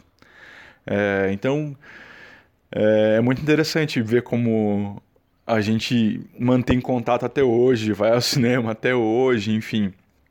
É, muito por conta dessa amizade que começou, cara, quase 20 anos atrás, né? Quando a gente olha em retrospecto.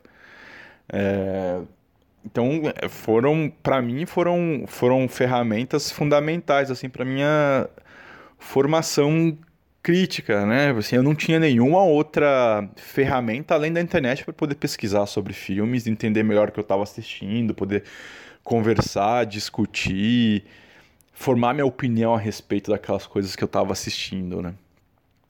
Então foi ali que eu me encontrei, é, que eu encontrei pessoas que tinham gostos similares ou não. Né? A gente também, nesses fóruns, a gente também arrumava muita treta, a gente acabava discutindo bastante é, com pessoas que eram muito diferentes de, de nós e ainda por sermos muito jovens, eu, como eu falei, eu comecei ali com 13, 12, 13, 14 anos, você acaba, eu acabava enfim, me metendo em confusões que eu absolutamente não tenho mais tempo de me meter hoje, com mais de 30. Mas, enfim, coisas de adolescentes com muito tempo livre na internet. Mas foi uma época muito interessante e fundamental para despertar em mim essa paixão por cinema. Foi muito legal. E obrigado pelo convite por, de poder falar aqui no podcast.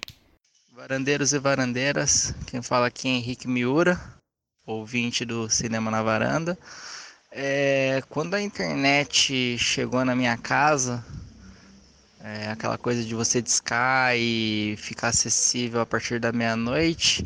Eu já era cinéfilo há pelo menos uns dois anos ali e que sofria bastante para ter informações. Com a chegada da internet, é, é como se quebrasse uma barreira de isolamento, né? Foi quando eu comecei a ter um, uma parte de evoluir, a parte de discutir sobre cinema, né? Encontrar realmente pessoas que tinham interesse em comum. Eu sempre fui meio sabichão e iniciei isso a partir dos espaços que tinham nos sites na época, principalmente Adoro Cinema e o Epipoca, para você deixar comentários, né? E é curioso que hoje a gente vê a rede social como ela é toda dinâmica e eu ter vivido essa época onde tudo era tão diferente, né? Então eu deixava ali minhas minhas opiniões, que na época eram críticas de cinema que eu fazia ali, deixava é, com toda a minha pretensão. E sempre que eu deixava um texto, eu deixava, assinava com meu nome e deixava um e-mail. E o curioso é que naquela época as pessoas que tinham um pouco mais de interesse, elas pegavam o seu e-mail e respondiam o seu comentário em cima do seu e-mail, né? Então a discussão não ficava pública como ela fica hoje, né? Em alguns lugares que você encontra, quer ter discussão, a discussão acaba rodando lá. Na minha época isso rodava muito por e-mail, foi ali o, o começo de tudo, né? Para mim em discutir e trocar mais experiências com as pessoas sobre cinema. Lógico que em cima dessas trocas muitas vezes vinha só gente xingando e metendo pau. Né, um monte de e-mail ameaçando, todas aquelas coisas que acontecem hoje em dia já acontecia há 15 anos atrás, né? E o passo seguinte foi participar de fóruns, né, que aí as discussões ficavam públicas e um que eu participei ativamente, que a gente encontrou uma galera e tinha uma turma muito interessada e com muita coisa em comum, foi o Fórum do Adoro Cinema, né? É, ali a gente travou. Eu aprendi pelo menos bastante, principalmente porque eu era muito novo. Tinha por volta de 14, 15 anos quando participava dessas discussões. Eu fui um cinefilinho precoce, né? Então eu com 13 anos já estava vendo Taxi Driver, já estava indo atrás de Scorsese desesperadamente, numa época onde era tudo VHS ainda, né? Então eu vi o DVD surgir também e, os, e nem tudo ficava disponível, né? Então é, era uma luta também para conseguir os filmes e que com a chegada da internet possibilitou também essa acessibilidade, né? Hoje a gente fala acessibilidade é simplesmente um filme estar tá disponível para download, stream, qualquer coisa, né? Na minha época era você ter contato com pessoas que tinham acesso ao filme, gravavam e mandavam para você. Então, além de tudo, eu fazia a forma com que eu tinha nos primórdios da internet para ter um filme era a troca de VHS, né? Então, alugava um filme, gravava é, três filmes em EP numa fita e mandava por correio para outra pessoa, recebia essa era a forma curiosa que a gente tinha de tornar os filmes acessíveis, né? Acredito que, para ser um breve comentário, seriam esses os pontos mais marcantes, né? As discussões serem trocadas por e-mail e a forma de obter filmes eu envio por correio dos amigos que você fazia.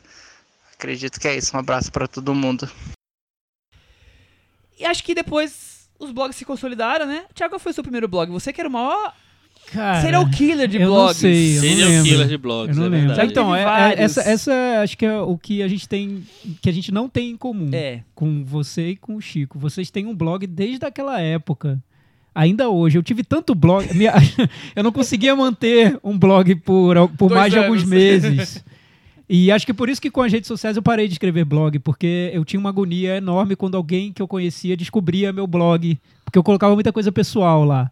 Então, quando alguém descobria meu blog, alguém do meu trabalho, alguém da faculdade, algum amigo, eu ficava tão tenso que eu acabava, fechava o blog e criava outro. Então, quando as redes sociais apareceram, isso ficou inviável, porque em redes sociais, se você escreve um texto, a pessoa gosta e joga no Facebook, já, Já era. era. Sua mãe, sua tia, a professora do primário, todo mundo vai ler o texto que você colocou. Então, pra mim, isso era essa invasão de privacidade. Pra mim, matou o que eu queria fazer, o que eu fazia. Então, mudou. Não- não- eu não conseguiria fazer hoje os blogs que eu fazia naquela época. Conseguiria se você fosse, fosse anônimo.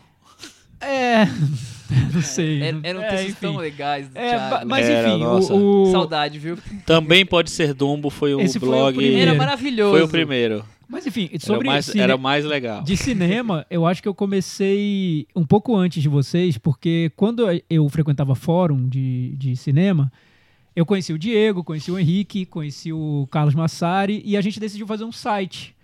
Então eu construí um site no GeoCities. Então antes dos blogs... Geocities, Lembram do GeoCities? claro. Tempo. Eu aprendi a- o beabá do HTML e tal e fiz um site, chamava Cinema 8, que era o nome do site. Então o site tinha Diego, tinha o Carlos, tinha... E a gente escrevia críticas dos filmes que estreavam, tinha um quadro de cotações, era bonitinho o site. Durou por um, um tempinho. Então começou por aí o caminho. E depois vieram os blogs que aí facilitaram muito É, a maneira de organizar Vinha pronto, né? Já o formato. só que ao mesmo tempo que eu acho que os blogs facilitaram, eles foram. A, a história da internet para crítica, como eu vejo, é uma história de fragmentação. Tudo começou com todos unidos em fóruns, em, em em blogs, em. Blogs não, em salas de bate-papo.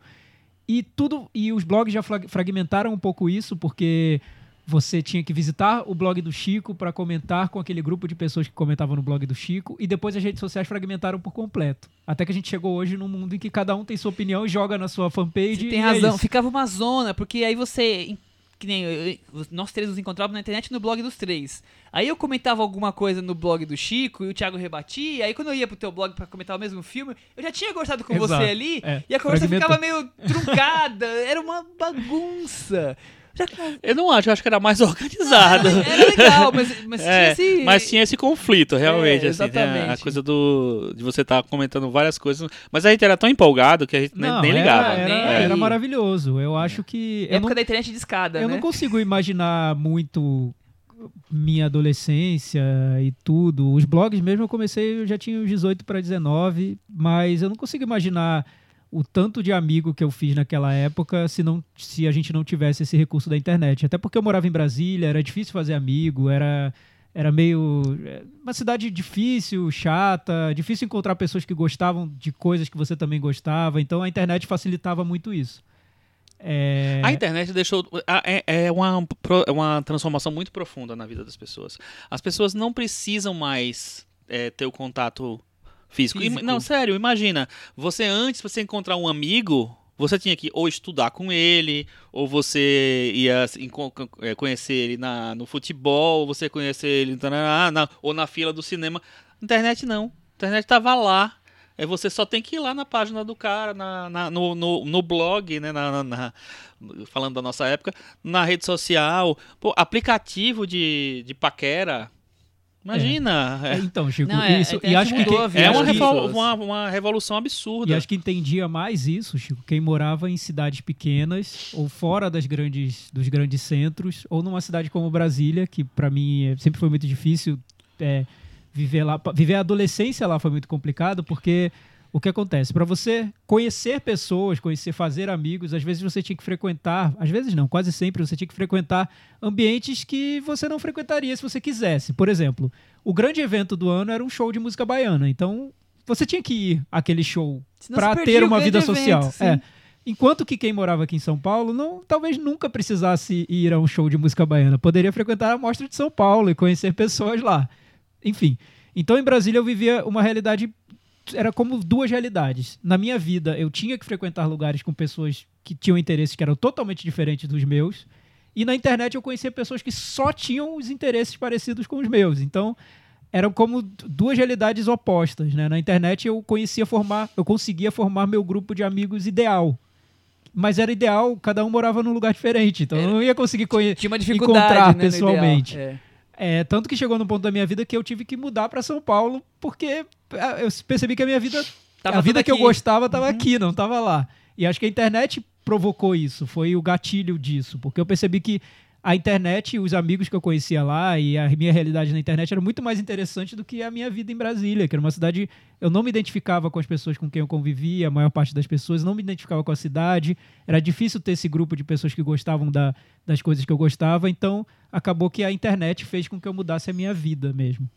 Tá vendo? Ó, o Thiago é o primeiro caso que a internet mudou a vida. Não, primeiro. Dos três Deve aqui. ter uma E história o um teu? pouquinho parecida. Não, o Porque meu- você também não é daqui de São Paulo. Não, pois é, eu me identifico muito com essa leitura do Tiago de, de vir para São Paulo para procurar me satisfazer melhor, né, mais na, nessa questão de do que, do que eu quero, do que eu quero ter acesso, do que eu quero perto, do que eu quero próximo.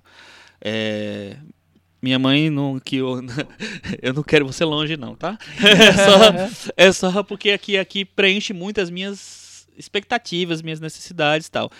Mas isso é um pouquinho pré-internet meu, né? Porque eu sou uma pessoa mais velha, eu sou um, um- já tô indo pra idade mais avançada, né? Ai, meu maior Deus, idade. é o ancião É, da é, varanda. é, é o sábio, o nosso vovô, sábio, né? vovô varanda. E aí, é, mas eu, eu, concordo, assim, a é isso que, ta- que a gente tava falando antes, né? A internet é uma revolução muito grande na, na vida das pessoas. E é uma revolução muito grande na, na, na, na crítica de cinema. E eu, eu acho que, eu, é, que nessa atual fase da internet, com as redes sociais, sabe, com as redes, os os sites não, esses, é, tipo sites como o Letterboxd, que são específicos para você dar nota, para você comentar e tal, é, as- cada vez mais a crítica tá, tá, tá virando a crítica, né? O comentário, o review, tá virando uma coisa mais é, pessoal.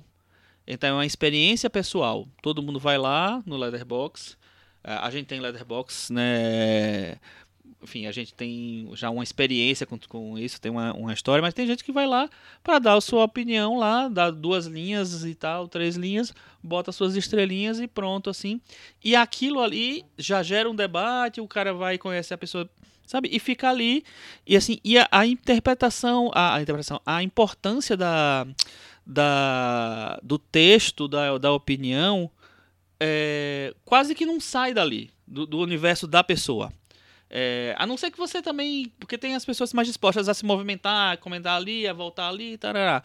Mas assim, fica uma coisa. ho- Hoje em dia tá muito mais é, importante para a pessoa ter a sua opinião pessoal e, e jogar ela na disponibilizar ela na rede, do que e frequentar o site, a- a- as páginas dos outros e, e criar e, e tentar entender e procurar uma coisa que, que converse com a opinião dele. Então é mais, é mais importante você dar o seu parecer na sua página do Facebook, no seu Twitter, no seu Letterboxd, do que eu acho que você lê uma crítica formal ou lê crítica dos outros. É, eu também acho que isso mudou. Eu, eu concordo com o Chico. É, Eu acho até um pouco ruim isso que aconteceu Eu acho hoje. ruim. Porque ao mesmo tempo que você fragmenta muito, e essa, essa questão eu acho super importante. Eu, eu, eu vejo isso hoje com quando as Como pessoas. resolver isso, né? Não, por- exemplo, uma pessoa que mora numa cidade pequena, hoje a internet é tão importante para ela quanto era para mim quando eu era adolescente. E tem um papel essencial, eu acho importantíssimo. Eu penso na minha vida e eu acho que hoje eu entendo que a internet é, é essencial. Mas essa questão do isolamento que as redes sociais provocam é complicada. É, é importante você ter contatos com pontos de vista diferentes dos, dos seus. E hoje eu noto que cada vez mais a, a internet está bloqueando esse- esses, essas possibilidades de contatos com pontos de vista diferentes. Quando a gente tinha um fórum de cinema em que todos tinham que entrar naquele fórum para comentar sobre um filme, era inevitável você tropeçar em pontos de vista diferentes. Hoje em dia, quando você decide quem você segue no Letterboxd e as pessoas que te seguem geralmente te seguem porque concordam mais ou menos com o que você pensa, quando- como você vai encontrar pontos de vista diferentes? Diferentes. Se você segue pessoas no Facebook que concordam com o que você pensa, onde você vai encontrar isso? Às vezes você vai achar até, um- até misterioso. Você vai falar, ué, todos os meus amigos detestam Christopher Nolan. Como, quê? pô, como é que é? o Christopher Nolan está fazendo sucesso na bilheteria. Quem são essas pessoas? Sim, elas tão- existem. Existem. Só que elas não existem no- na sua timeline. Quem são esses caras que voltam do Bolsonaro se todos meus amigos né, Exatamente. são progressistas? E, e aí as pessoas começam até a criar teorias da conspiração, de um lado e de outro. Do lado do- de quem segue só o Bolsonaro, pensa, ué, todo mundo que eu conheço defende as ideias do Bolsonaro, então por que, que a gente não Por que muda é logo esse país? é, É. 100% dos votos pra ele. Então, mas é porque não é, são só as pessoas que você segue. Enfim, é, um- é um, um problema um pouco óbvio, mas acho que influencia a crítica.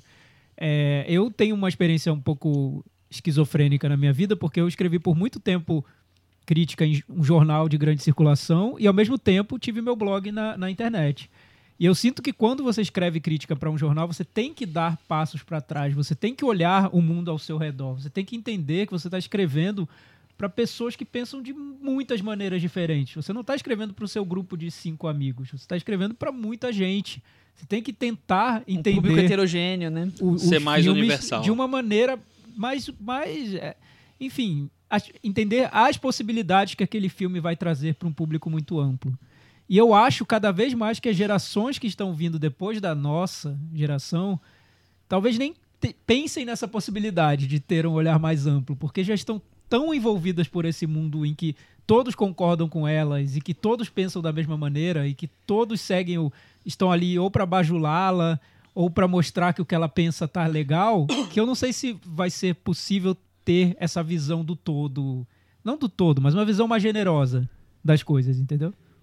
Isso me Entendi. preocupa um pouco. Me, me preocupa não, é que eu acho meio chato você viver num mundo em que todo mundo pensa da mesma maneira. Não, sem dúvida. É, não, e eu acho que ainda tem uma coisa que eu acho que é- tem um, um certo enfraquecimento da crítica como reflexão, como, sabe, é, análise e interpretação, porque você termina criando a sua, o seu, a sua opinião sobre o filme com base só no que você acha, no que você quer, sem ter referência, sem buscar informação, é, ou então buscando essas informações mais en- enciclopédicas, entendeu?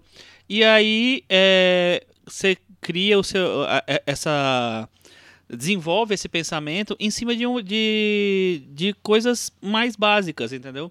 É, não sei se eu estou conseguindo explicar direito, mas eu acho que, as, que antigamente existia um esforço maior de você ir atrás da- das coisas, que é uma lógica da internet, né? Tipo assim, hoje em dia, na nossa época, não existia internet para você fazer pesquisa tra- no trabalho da escola. Então você tinha que pegar o livro e estudar.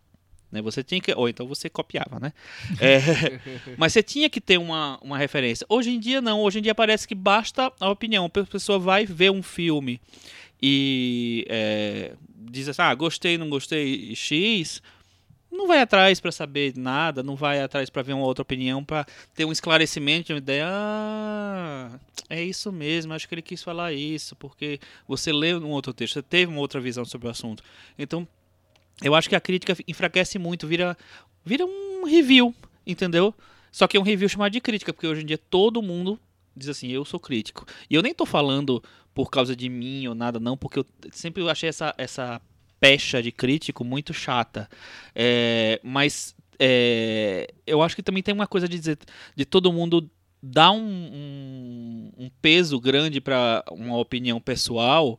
é, que não necessariamente é uma, É, eu acho que o uma problema análise mais é profunda. esse uma peso da coisa. opinião pessoal como a, a opinião definitiva. Exatamente. Vamos debater, vamos ter opiniões diferentes, vamos deixar a- Uhum. as conversas fluírem, as opiniões surgirem, né? E não a minha opinião é definitiva e eu vou bater em todo mundo que, que falar o contrário. Deixa as coisas acontecerem, né?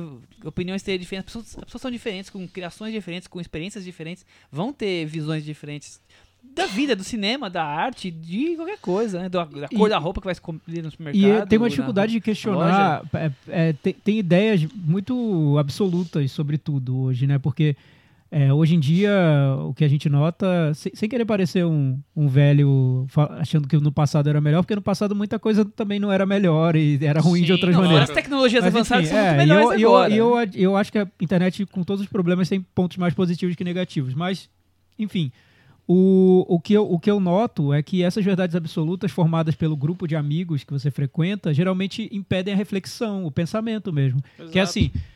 Está chegando às telas um filme novo do Christopher Nolan. Christopher Nolan, que é um diretor horrível, fez mais um filme. Esse que é um diretor horrível foi definido porque seus amigos acham um diretor horrível e você também. Seu grupo acha um diretor horrível. Então, esse, esse pressuposto, essa ideia absoluta que você tem, impede que você reflita sobre isso. Por que ele é um diretor horrível? O que faz dele um diretor horrível? Isso será sempre horrível?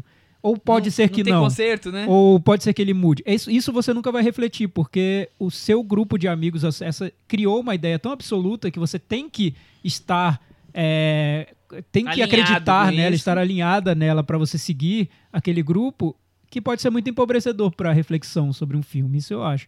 E para mim, uma lição que eu tirei da minha vida, que não lembro quem contou para mim, mas é, era no momento que eu estava escrevendo críticas sobre um festival de rock e eu estava escrevendo críticas muito negativas sobre os shows e foi um festival que parou a cidade, todo mundo estava super envolvido e as pessoas do, do próprio jornal onde eu trabalhava começaram a se revoltar com as críticas que eu escrevia. um chefe que eu tinha virou pra mim e falou assim: Olha, Thiago, você tá fazendo um bom trabalho. E pensa sempre nisso: crítica é algo individual e solitário. E eu levei aquilo pra minha vida e eu acho que é. Acho que crítica é individual e é solitário, porque é um pensamento que você constrói. Quando você segue uma manada ou, ou segue uma ideia pré-estabelecida, isso empobrece o Tá deixando de ser, de ser crítica opinativa Exato. sua, né? Eu queria só não deixar de comentar coisas que eu achei importantes né, no- nos primórdios, digamos assim. Não sei se vocês participaram muito das listas de e-mail de conversa, que era tipo os fóruns, só que via listas. Eu nunca participei. Eu participei, era, era muito Eu legal não, também. também. Você recebia por e-mail e rebatia por e-mail de um grupo específico ali e ficava tudo no Era um no grupo de. WhatsApp da pré-história. Era exatamente isso, era um grupo de WhatsApp pra história. Era, era legal. Agora o E fa- por falar nisso, o que que vocês acham desse fenômeno de grupos de WhatsApp? Não é ainda mais um isolamento? É, mas eu acho que é um facilitador também, né? Quer dizer, as pessoas têm fácil acesso, quer dizer, agora você não espera chegar em casa pra escrever um e-mail, você já escreve na hora ali um assunto, Eu puxa. silencio todos. É, eu, também silencio É. todos e entro quando eu quero, mas É. eu acho que é uma, uma, um- uma artimanha que pode ser usada pro bem e não só pro mal, Não pra dar bom dia pra mas todo mundo aí, toda manhã. é um É, mas aí é, é- é aquela coisa assim. É uma é, publicação sem controle de notícia fake que você sabe. A primeira coisa que É. você recebe já já já entende. Você não faz nenhum pensamento sobre o negócio. Mas isso é o Você WhatsApp, já é, tem- é. redes sociais, Então, isso é mas tudo, é- né? Aí você vai, você não faz nenhum pensamento, você já reproduz porque tá escrito. Esse é o ponto Entendeu? ruim da internet que nós não, não achamos um jeito de, de corrigir, né? Os não, fake news é, nem sei, mais. nem sei se tem solução, É, né? Pra, não não, não dá pra. Mas o que eu queria não deixar de ressaltar nessa época, 2000, 2002, 2005, foi a participação do, do diretor que já faleceu, que é Carlos Reichenbach, nessa questão de blogs, de internet, de unificar as pessoas, porque é, é uma pessoa que era muito conhecida.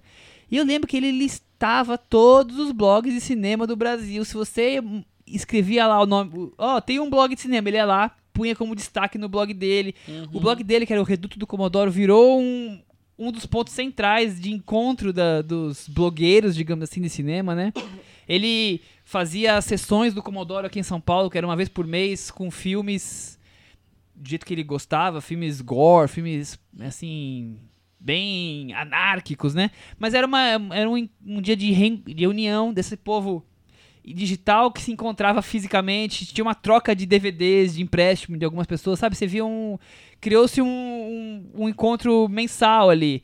E ele promovia essas sessões, promovia os debates dentro do, do site dele. Eu acho que o Carlos Echebá teve uma uma importância de, uni, de unificar aqui nas, naquela época dos vindos dos anos 2000.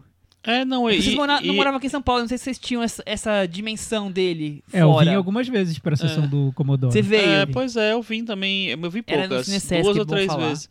Mas, o, eu- mas o, o, o Carlão, ele realmente ele foi o primeiro diretor de cinema brasileiro que entendeu a internet como a, a, continui, a continuação da cinefilia, daquela cinefilia De locadora. sub cine, cineclubista, sabe? Aquela que mais, mais da pessoa ir pesquisar, ir atrás do filme, E procurar. Ele foi, ele foi pioneiríssimo nisso. Ele né? foi Porque Numa pioneiríssimo. época em que não se baixava filme pela Ele internet. foi a primeira pessoa que eu vi falando de Ele- baixar filme. E era, é, ele promovia era o super, debate. Era super difícil É. baixar filme naquela época. É, Ele dava os tecnicamente- era Era, difícil. você tinha Você de ficava uma semana, um mês pra baixar um filme. É, Eu, eu, eu nem baixei. Na época eu não baixava filme. É, eu também não. Enfim.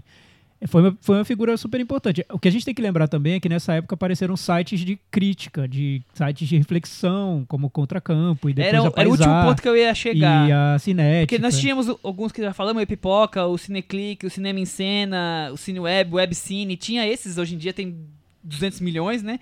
E tinha os de os de reflexão, né? De ensaio, que era Contracampo, foi o, o Foi, primeiro, foi, que hoje foi. virou Cinética, hoje virou... E foi, e foi um exemplo de, de como as coisas eram é, aconteciam naquela época. Um site que foi criado por, por amigos, estudantes de cinema, ou que se tornaram diretores em alguns casos depois, e que teve um poder de influência tão grande que muitas vezes incomodavam até diretores de cinema. Eu lembro de uma entrevista que eles fizeram com o Fernando Meirelles na época do Tipo Cidade Rotten de Deus. Tomatoes. Rotten Tomatoes É, naquela eu época. lembro que uma entrevista que eles fizeram com o Fernando Meirelles na época do Cidade de Deus, que é um filme que eles não gostavam, que era super incômoda a entrevista, que eles colocaram o Fernando Meirelles na, na parede. Então tinha esse trânsito maior, assim, entre a, a internet que tava. Imagina, que na época era considerado como algo que não é, não é a crítica oficial. É. Não é, não é para ser levado a sério. É são, jovem são, crítica são garotos internet, conversando né? na Sim. internet e que tomou um- uma dimensão muito maior. Hoje em dia, os estúdios, as assessorias de imprensa já respeitam a crítica da internet. Já tratam É. quase de igual para igual, às vezes até dão mais benefícios para a crítica da internet. Você, o, o, o youtuber que tem milhões de seguidores, talvez tenha mais acesso a um ator de Hollywood do que um jornal. Hoje a gente vê isso acontecendo, é a, é a nossa realidade. Não, os próprios convites para as cabines de imprensa que antes eram super restritos na imprensa mais tradicional, principalmente imprensa escrita, né? É, hoje em dia, é, eu não sei se a prioridade é, mas assim, é tu- tudo é muito abra- abrangente. Assim, eu lembro que eu, eu, é, sempre me pedia para participar das cabines é, é, por participação, é, sei lá, pelo meu blog e tal. E aí, aí algumas assessorias eram mais é, simpáticas, outras não. É, para você, você se cadastrar para cobrir mostra de cinema, Festival do Rio, era muito mais difícil. Depois começou a, a abrir, porque as importâncias foram se Foi é, crescendo, nivelando, foi né? expandindo, né? Exatamente, assim. E aí, assim, é, ficou meio inevitável você, você abrir espaço para para crítica, né? E, e o que eu acho legal é que como Da toda, toda essa, essa geração começou a encontrar espaço na internet para falar sobre cinema, apareceram discussões sobre cinema que não existiam na época, que não apareciam nos jornais, nas críticas dos guias de fim de semana, né? Discutindo estética do filme, discutindo é, a questão da narrativa, do, do, dos do contexto de, social dos filmes, o- os elementos formais, e to- toda uma discussão mais densa que não E- existia, né? E debates de cinemas como o cinema tailandês, É, cinema exato. Hitpan, Sang-Soo, Ho Chao Chen. Eu descobri esses nomes todos lendo na Contracampo. Sim. Eu nunca tinha ouvido falar nas locadoras aqui. Raríssimo E, e e como a desse. crítica de jornal fica muito presa ao circuito, né, ao que estreia durante a semana, esses nomes que ficaram mais conhecidos em festivais acabavam se perdendo, não apareciam na, na crítica de jornal. Então Exatamente. a internet trouxe esses nomes para o centro das discussões, eu acho. É, muitos, eu, a, a Pichatong, por exemplo, Pichatong. veio, veio dessa, dessa geração. Então foi uma galera muito importante que acabou se perdendo por uma série de motivos, mas nesse recorte aí da, Também, fra- do eles início da também, a internet. Contracampo se fragmentou em, É, exato. em algumas né, hoje em Exatamente. dia. Mas né? aí é a lógica da internet também. As coisas não duram para sempre. Ah, é igual banda de rock, As, dura pra as sempre coisas. todas? Não, Não, né? mas, É- mas a, é uma inter- a um internet banda tem, a- rock, tem né? uma lógica ainda mais veloz, eu acho. Porque é aquela coisa de que a tecnologia evolui tanto que as. E não é só isso, mas assim, é um, é um fator. é, que as coisas vão se diluindo, entendeu? Se você pensar o, o que é um blog hoje em relação a. é, an- antes das redes sociais, depois das redes sociais, é, é muito. É, um, um blog hoje é só uma plataforma para você publicar posts para divulgar nas redes sociais. Exatamente. Antes, o blog era o lugar onde as pessoas iam É, para descobrir e conversar Não, sobre e, os assuntos. E hoje, né? Se, você quiser fazer uma coisa pra valer, profissional, você não pode ficar só com o blog divulgando para redes sociais. Você precisa ter o Twitter, você precisa ter o Instagram, você precisa ter todas as redes sociais, porque você precisa estar em todos os públicos, né? E não muda um pouco a lógica, eu Muda acho. Eu, não- eu não lembro na, na minha época, comigo menos ainda, porque é- é- não, não era muito crítica de cinema, mas eu não lembro com o Chico, com o Ailton, essa sede de divulgar o próprio trabalho que hoje todo mundo tem.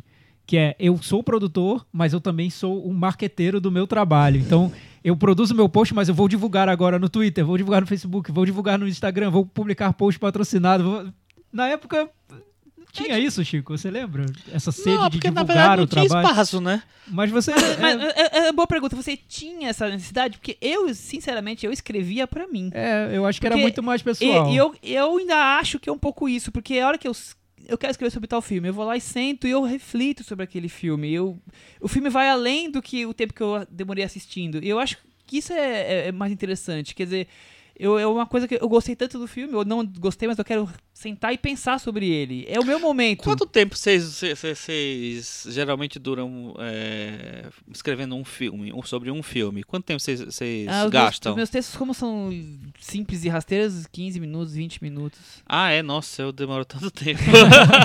Mas os seus textos são muito mais elaborados, com um público muito maior, você tem que demorar mais mesmo. Não, mas é porque eu gosto. Não, não sei, eu começo a pe- a pensar em, em uma coisa. É um exercício que eu. Pra isso, eu acho que ainda vale a pena ficar escrevendo.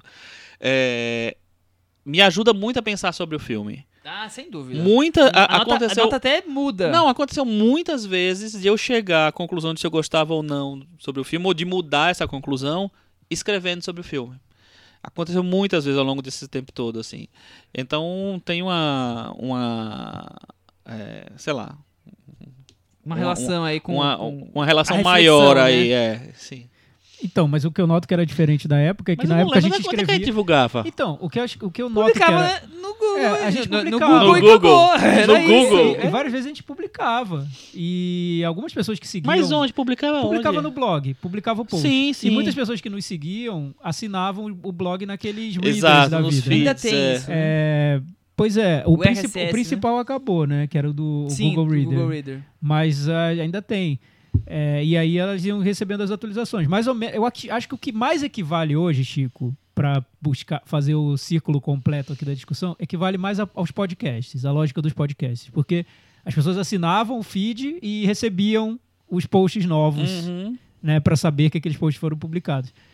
Mas eu não sei, eu sinto que na época ah, não existia essa vontade de se exi- de exibir os próprios posts, assim, olha, gente, acabei de escrever aqui um post, todos leiam.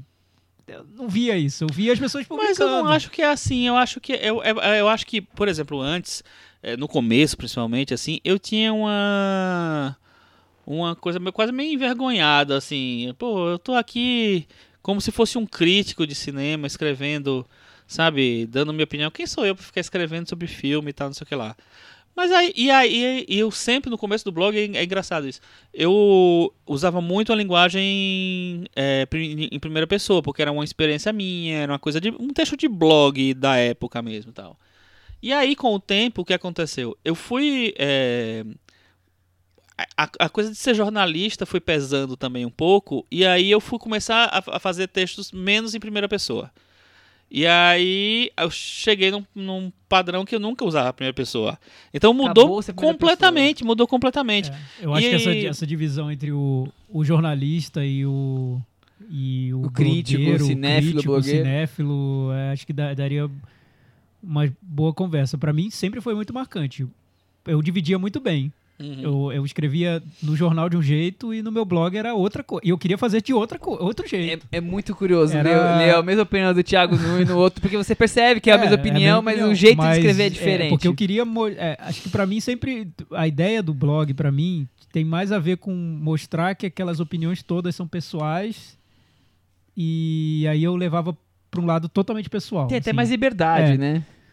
Mas é que eu sempre acreditei nisso. Acho que é das poucas coisas daquela época que eu trouxe, que eu trago ainda hoje, que é tudo opinião pessoal. É tudo pessoal. É tudo de uma bagagem sua, é sua subjetividade, é você vendo. Mas Não, mas Dependendo é- da maneira como você escreve, você consegue camuflar aquilo e fazer parecer que não é pessoal.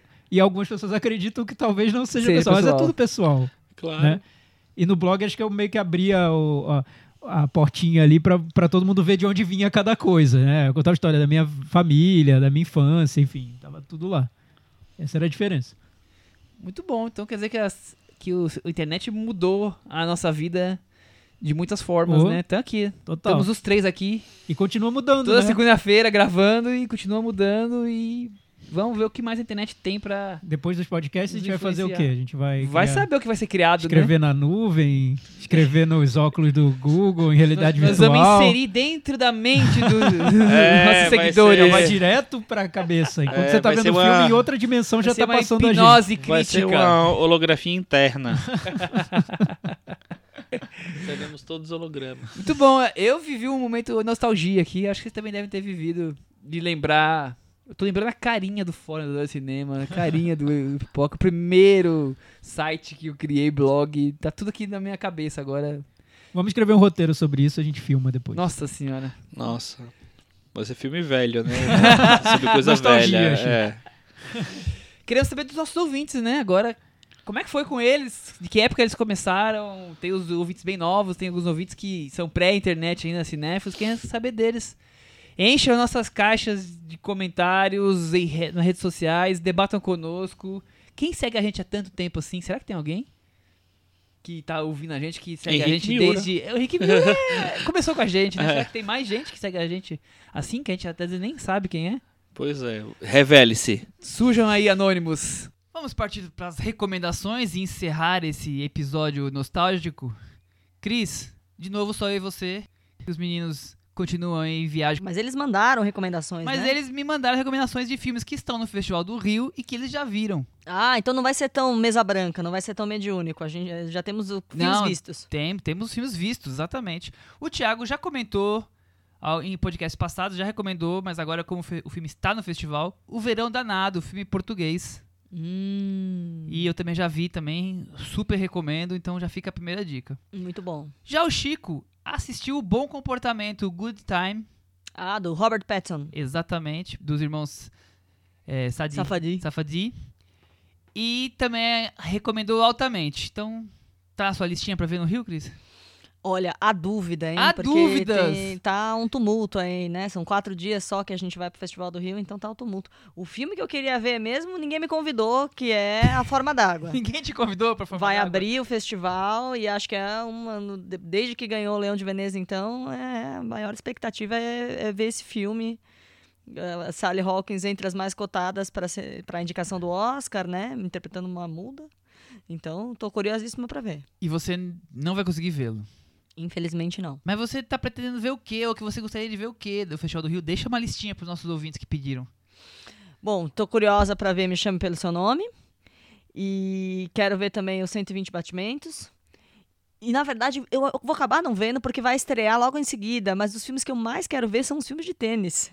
Porque filme de Filmes tênis... de tênis, temos essa categoria Tem a categoria nova. filme de tênis esse ano, né? Que é o Borg versus McEnroe e a Batalha dos Sexos.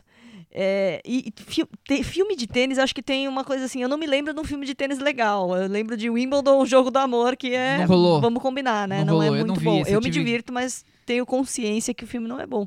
E agora tem essas duas produções aí que tá todo mundo falando que tem uma expectativa boa. Pode ser uma segunda indicação a melhor atriz aí, uma nova indicação para Emma Stone como melhor atriz. Será Então, que ela vai emplacar? Acho que indicação, quem sabe, hein? Não foi, dizendo. eu não vi tantos elogios assim. Ah, no- não sei. Acho que foi É que- Toronto é que, que ele passou. É que tá bem no comecinho da corrida ainda, é, né? muito cedo ainda. Então- Muito cedo. Bom, a Cris, a Cris destacou, os, digamos que são os medalhões do ano, são os filmes que se destacaram nos principais festivais. Ah, e ainda tem, é que a gente vai chegar lá, já, já vai ter estreado, né? Detroit em Rebelião. Ah, sim. Sim, é verdade. Vai. Que traemos no po- no podcast durante a na semana da estreia. Fora esses filmes aí, acho que a Cris podia destacar também o A Pequena Grande Vida, né? Sim. Alexander Payne. Alexander Payne. E o Zama, que é o filme argentino escolhido pelo Oscar, Lucrécia Mattel, que nós já falamos algumas vezes. Eu acho que esses são os dos mais famosos que se destacaram. Mas a quem quer aquela listinha dos menos famosos, apostas, aqueles filmes que você não leu em todos os cantos? Aí é com você. Aí eu fiz uma, uma pequena listinha aqui. Começando com o The Florida Project, filme do Sean Baker, diretor do Tangerine. Tem também o Hannah, filme que ganhou atriz agora em, em Berlim. É, o filme espanhol que foi escolhido para concorrer ao Oscar, que é o Verão 1993, que ganhou melhor primeiro filme em Berlim, e eu tô super curioso para assistir. É uma história meio que biográfica da própria diretora, que é o primeiro filme dela. O filme Alanis, filme argentino que ganhou prêmios agora em San Sebastián, ganhou direção e atriz. E eu também aí tô com boas, bons pressentimentos, digamos assim. Thelma, do Joaquim Trier. E o filme, o documentário que ganhou o Sundance, Últimos Homens em Alepo. Acho que é uma listinha boa, né? Ah, eu esqueci de falar também que ainda tem os filmes novos dos diretores bombados, né? Woody Allen, Richard Linklater, Roman Polanski, Stephen Frears, todo mundo lá. É, o Festival do Rio tá recheado. E para falar que não falamos de Brasil, eu destaco três filmes brasileiros que, claro, eu não vi, mas eu gostaria muito de ver em breve, que são As Boas Maneiras, que já gan- ganhou prêmios em Locarno, Gabriel e a Montanha, que passou em Cannes, e o Animal Cordial, que eu tenho ouvido bons comentários por aí. Muito bem. Então essa é a nossa listinha do Festival do Rio de filmes que nós não vimos, mas estamos ansiosos para assistir. Fora isso, Cris, eu tenho mais duas recomendações. Essa semana tá, tá agitado aqui em São Paulo, viu? Vejam só, hein? A primeira recomendação, o Cinesesc vai ter uma, uma mostra do diretor André Zulaski. O filme dele mais famoso e é, é maravilhoso é o Possessão, mas tem muitos outros filmes passando lá em no Cinesesc. Acho que vale a pena, começa na quinta-feira. E no Centro Cultural Vergueiro, o Centro Cultural São Paulo, tem uma mostra de cinema chinês com alguns filmes bem curiosos. Eu destacaria o Tarlo, que eu pretendo ver durante essa mostra, e o, e o filme de abertura que é Eu Não Sou Madame Bovary. Então tá recheado para quem gosta de circuitinho alternativo. Temos aí boas opções nesse aguardando a mostra no comecinho de Festival do Rio. E Cris, temos um presente para nossos ouvintes de novo. Pois é, vou fazer uma recomendação aí do circuitinho de arte também, e é assim, por minha conta, hein? tá todo mundo convidado. É o seguinte, estreia nessa semana O Melhor Professor da Minha Vida que é um filme francês muito simpático, da, aquele, bem com, com clima de, de Paris do, atual, assim, sobre a história de um professor que trabalha de literatura, que trabalha numa escola super renomada, mas aí ele se envolve num rolo aí, quando ele vê, ele tem que parar numa escola do subúrbio e lidar com alunos bem diferentes do que aqueles que ele estava acostumado. O filme é bem interessante e o Cinema da Varanda tá dando aí para os nossos ouvintes 50 ingressos, 25 pares de ingressos. Exatamente. Então. então, os 25 primeiros que mandarem mensagem pra gente, pode ser no, no nosso blog cinemanavaranda.com, pode ser no Instagram, pode ser no Twitter, no e-mail, sinal de fumaça, o que vocês quiserem. Mandem, como a gente já fez a promoção recentemente, a Imovisão de novo nos mandou ingressos e vão mandar pares de ingressos para os nossos ouvintes que estiverem interessados. Então, Acho que é isso aí. Então até semana que vem. Tchau. gonna be a long, long time. Till touchdown brings me round again to find I'm not the man.